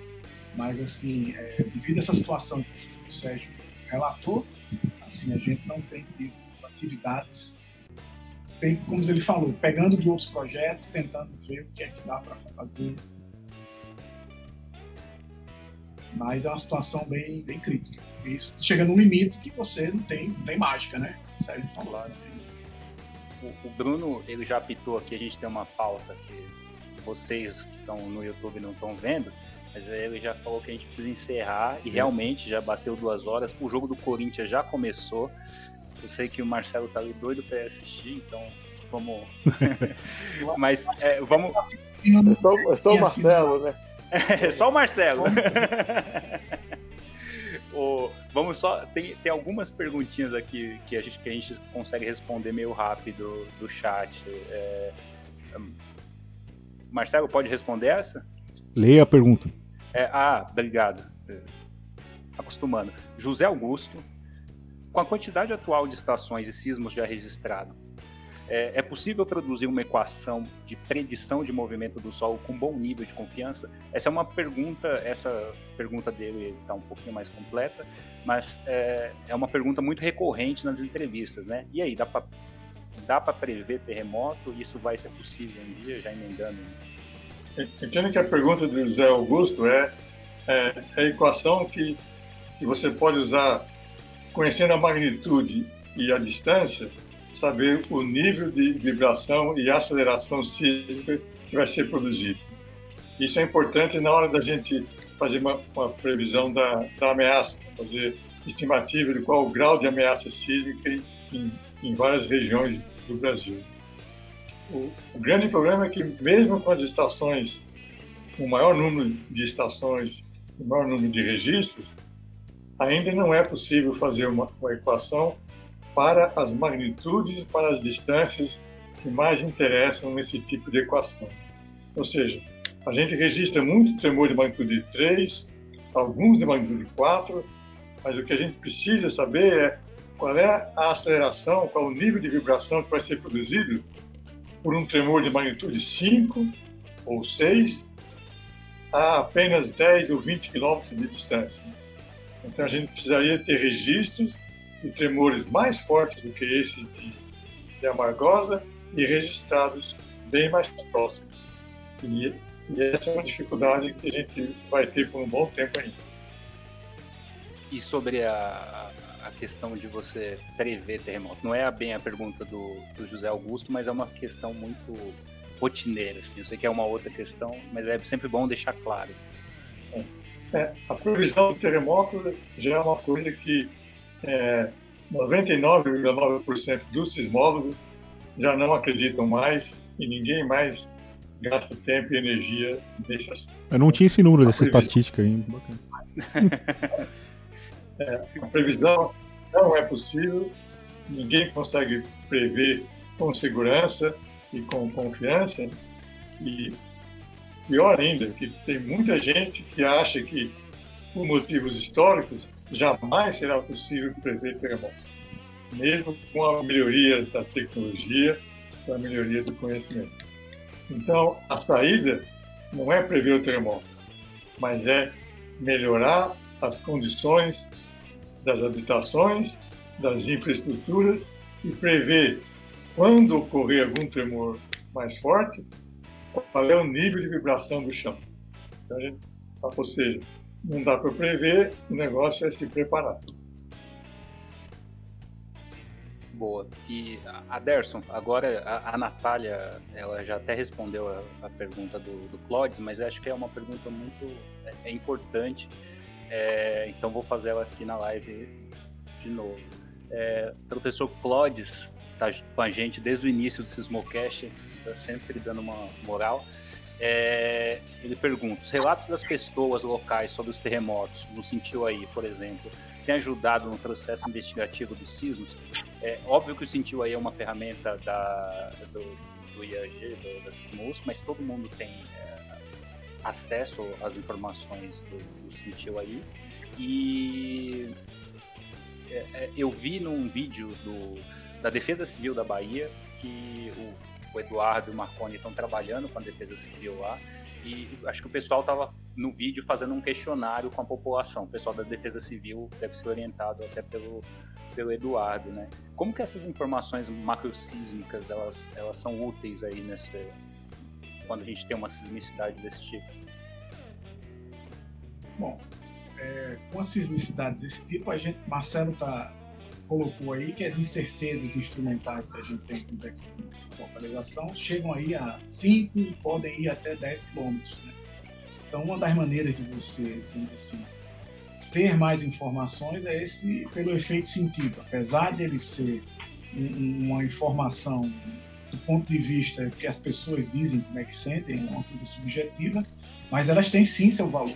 Assim, a gente tem várias, é, é, é, digamos assim, situações em que outras cidades, principalmente no Agreste Pernambucano, que a gente só encontrou o epicentro com uma boa precisão com relatos macrocíclicos. Então, o Sentiu aí é uma ferramenta poderosíssima e agora a gente tem uma oportunidade interessante também, que é, digamos assim, já que a gente está falando de diferenças de magnitude, a gente pode, digamos assim, comparar, ter uma, uma comparação de, das limitações de cada metodologia. Né?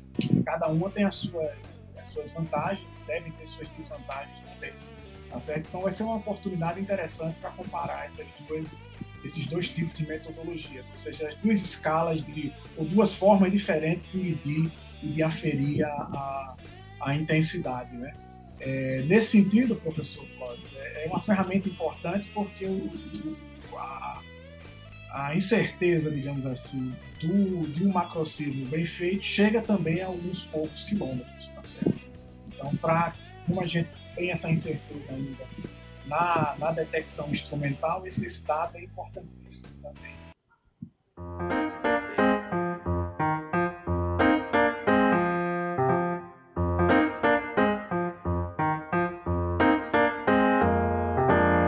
Bom, acho que a Simone está gritando aqui já no meu ouvido e que a gente está precisando encerrar por aí. Eu é, vou deixar o Jacos fazer um jabazinho aí final, agradecimentos e tudo mais, mas queria. Professor, te falar. Exato. E é, de, deixar para vocês aí se vocês querem fazer algum comentário final, tal, um recadinho final aí. Primeiro, eu quero parabenizar o BLN, como o Lucas chama o Brandon, pelo esse excelente comentário aqui. É, parabéns. É, primeiro, antes de tudo, agradecer. É um prazer inenarrável estar com esse, esse time aqui nessa live e com toda, toda essa galera que assistiu, interagiu com a gente, todo mundo que mandou pergunta. Não sei se a gente respondeu todo. Tá, é muito difícil, é tudo novo. A gente tá, tá aqui na live, tá respondendo aqui no chat, então tá é bem difícil organizar tudo. Mas agradecer todo mundo que ficou. Era uma hora de live, a gente está batendo duas agora. É, então é isso. Pedir desculpa por um atrasinho ou outro. E também fazer divulgação das nossas redes sociais, que é o Sismo USP, Sismologia BR, uh, Labciso FRN, observar, arroba, isso tudo com arroba aí, tá no Twitter, Instagram, Facebook, uh, arroba Observatório Nacional e arroba obsis.nb também, já faz o jabá de toda a rede sismográfica brasileira, porque no final estamos todos juntos, né? E o Sismocast você encontra no Spotify, no Deezer, iTunes, Google Podcast, no nosso site do Centro de Sismologia, é, você pode utilizar qualquer agregador de podcast para você nos ouvir, né? Então acho que agora eu passo aí pessoal. Obrigado a todo mundo, saúde e é isso. É, Aderson.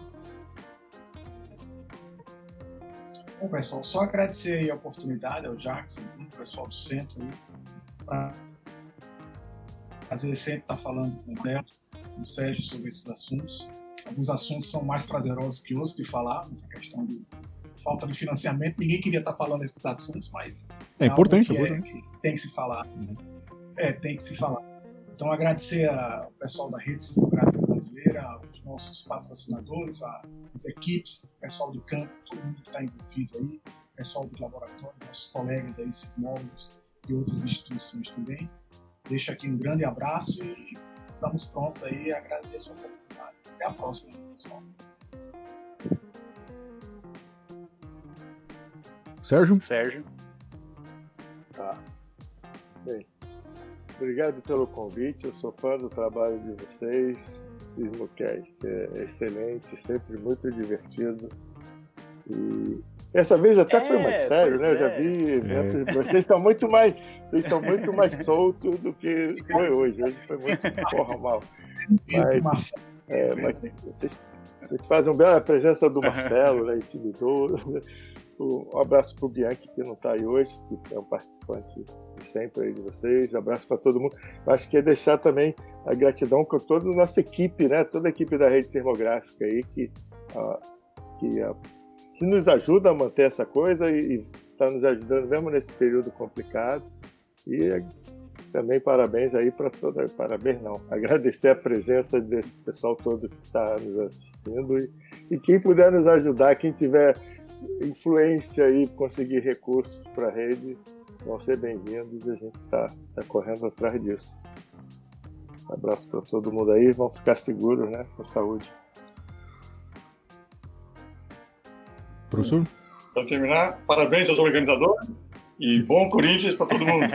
Pera que eu tenho, eu tenho um banner aqui para a gente encerrar essa live, não podia ser diferente aqui. Aí, agora sim a gente pode encerrar. Não apareceu, não. É, não tá embaixo. Não. Ah, acho que. Ah, ah vai Tá. Corinthians, tá? É. tá quanto o jogo? Tá- tava 0 a 0 Tô aqui, ó. É, é uma janela aqui, outra colar. Obrigado, noite pessoal. todo. Valeu todo mundo. A live vai ficar salva. Vamos tentar deixar ela salva aqui. É, se tiverem sugestão de pauta, comentário, dúvida, nos envie aí pelas redes sociais ou pelo e-mail e a gente vai tentar responder nos próximos episódios do Sismocast. É isso aí, gente. Valeu. É, deixa aí se vocês gostaram desse novo formato aí. A gente não promete, mas promete que estuda, pelo menos, esse, continuar desse jeito. É, beleza? Queria deixar aí de novo um abraço pro Bianchi. Tamo junto aí, Bianchi. Se precisar de qualquer coisa, a gente tá aqui. É, logo isso aí já vai ficar um pouco mais confortável. A gente espera que você já volte aí trabalhar com a gente, volte aqui a, a, pro Sismocast que você faz falta. Beleza? Um abraço Muita falta. E valeu, gente. Até mais. Até o Valeu. próximo episódio 14. Falou. Se inscreva no canal. Olha a mensagem da Nath, hein?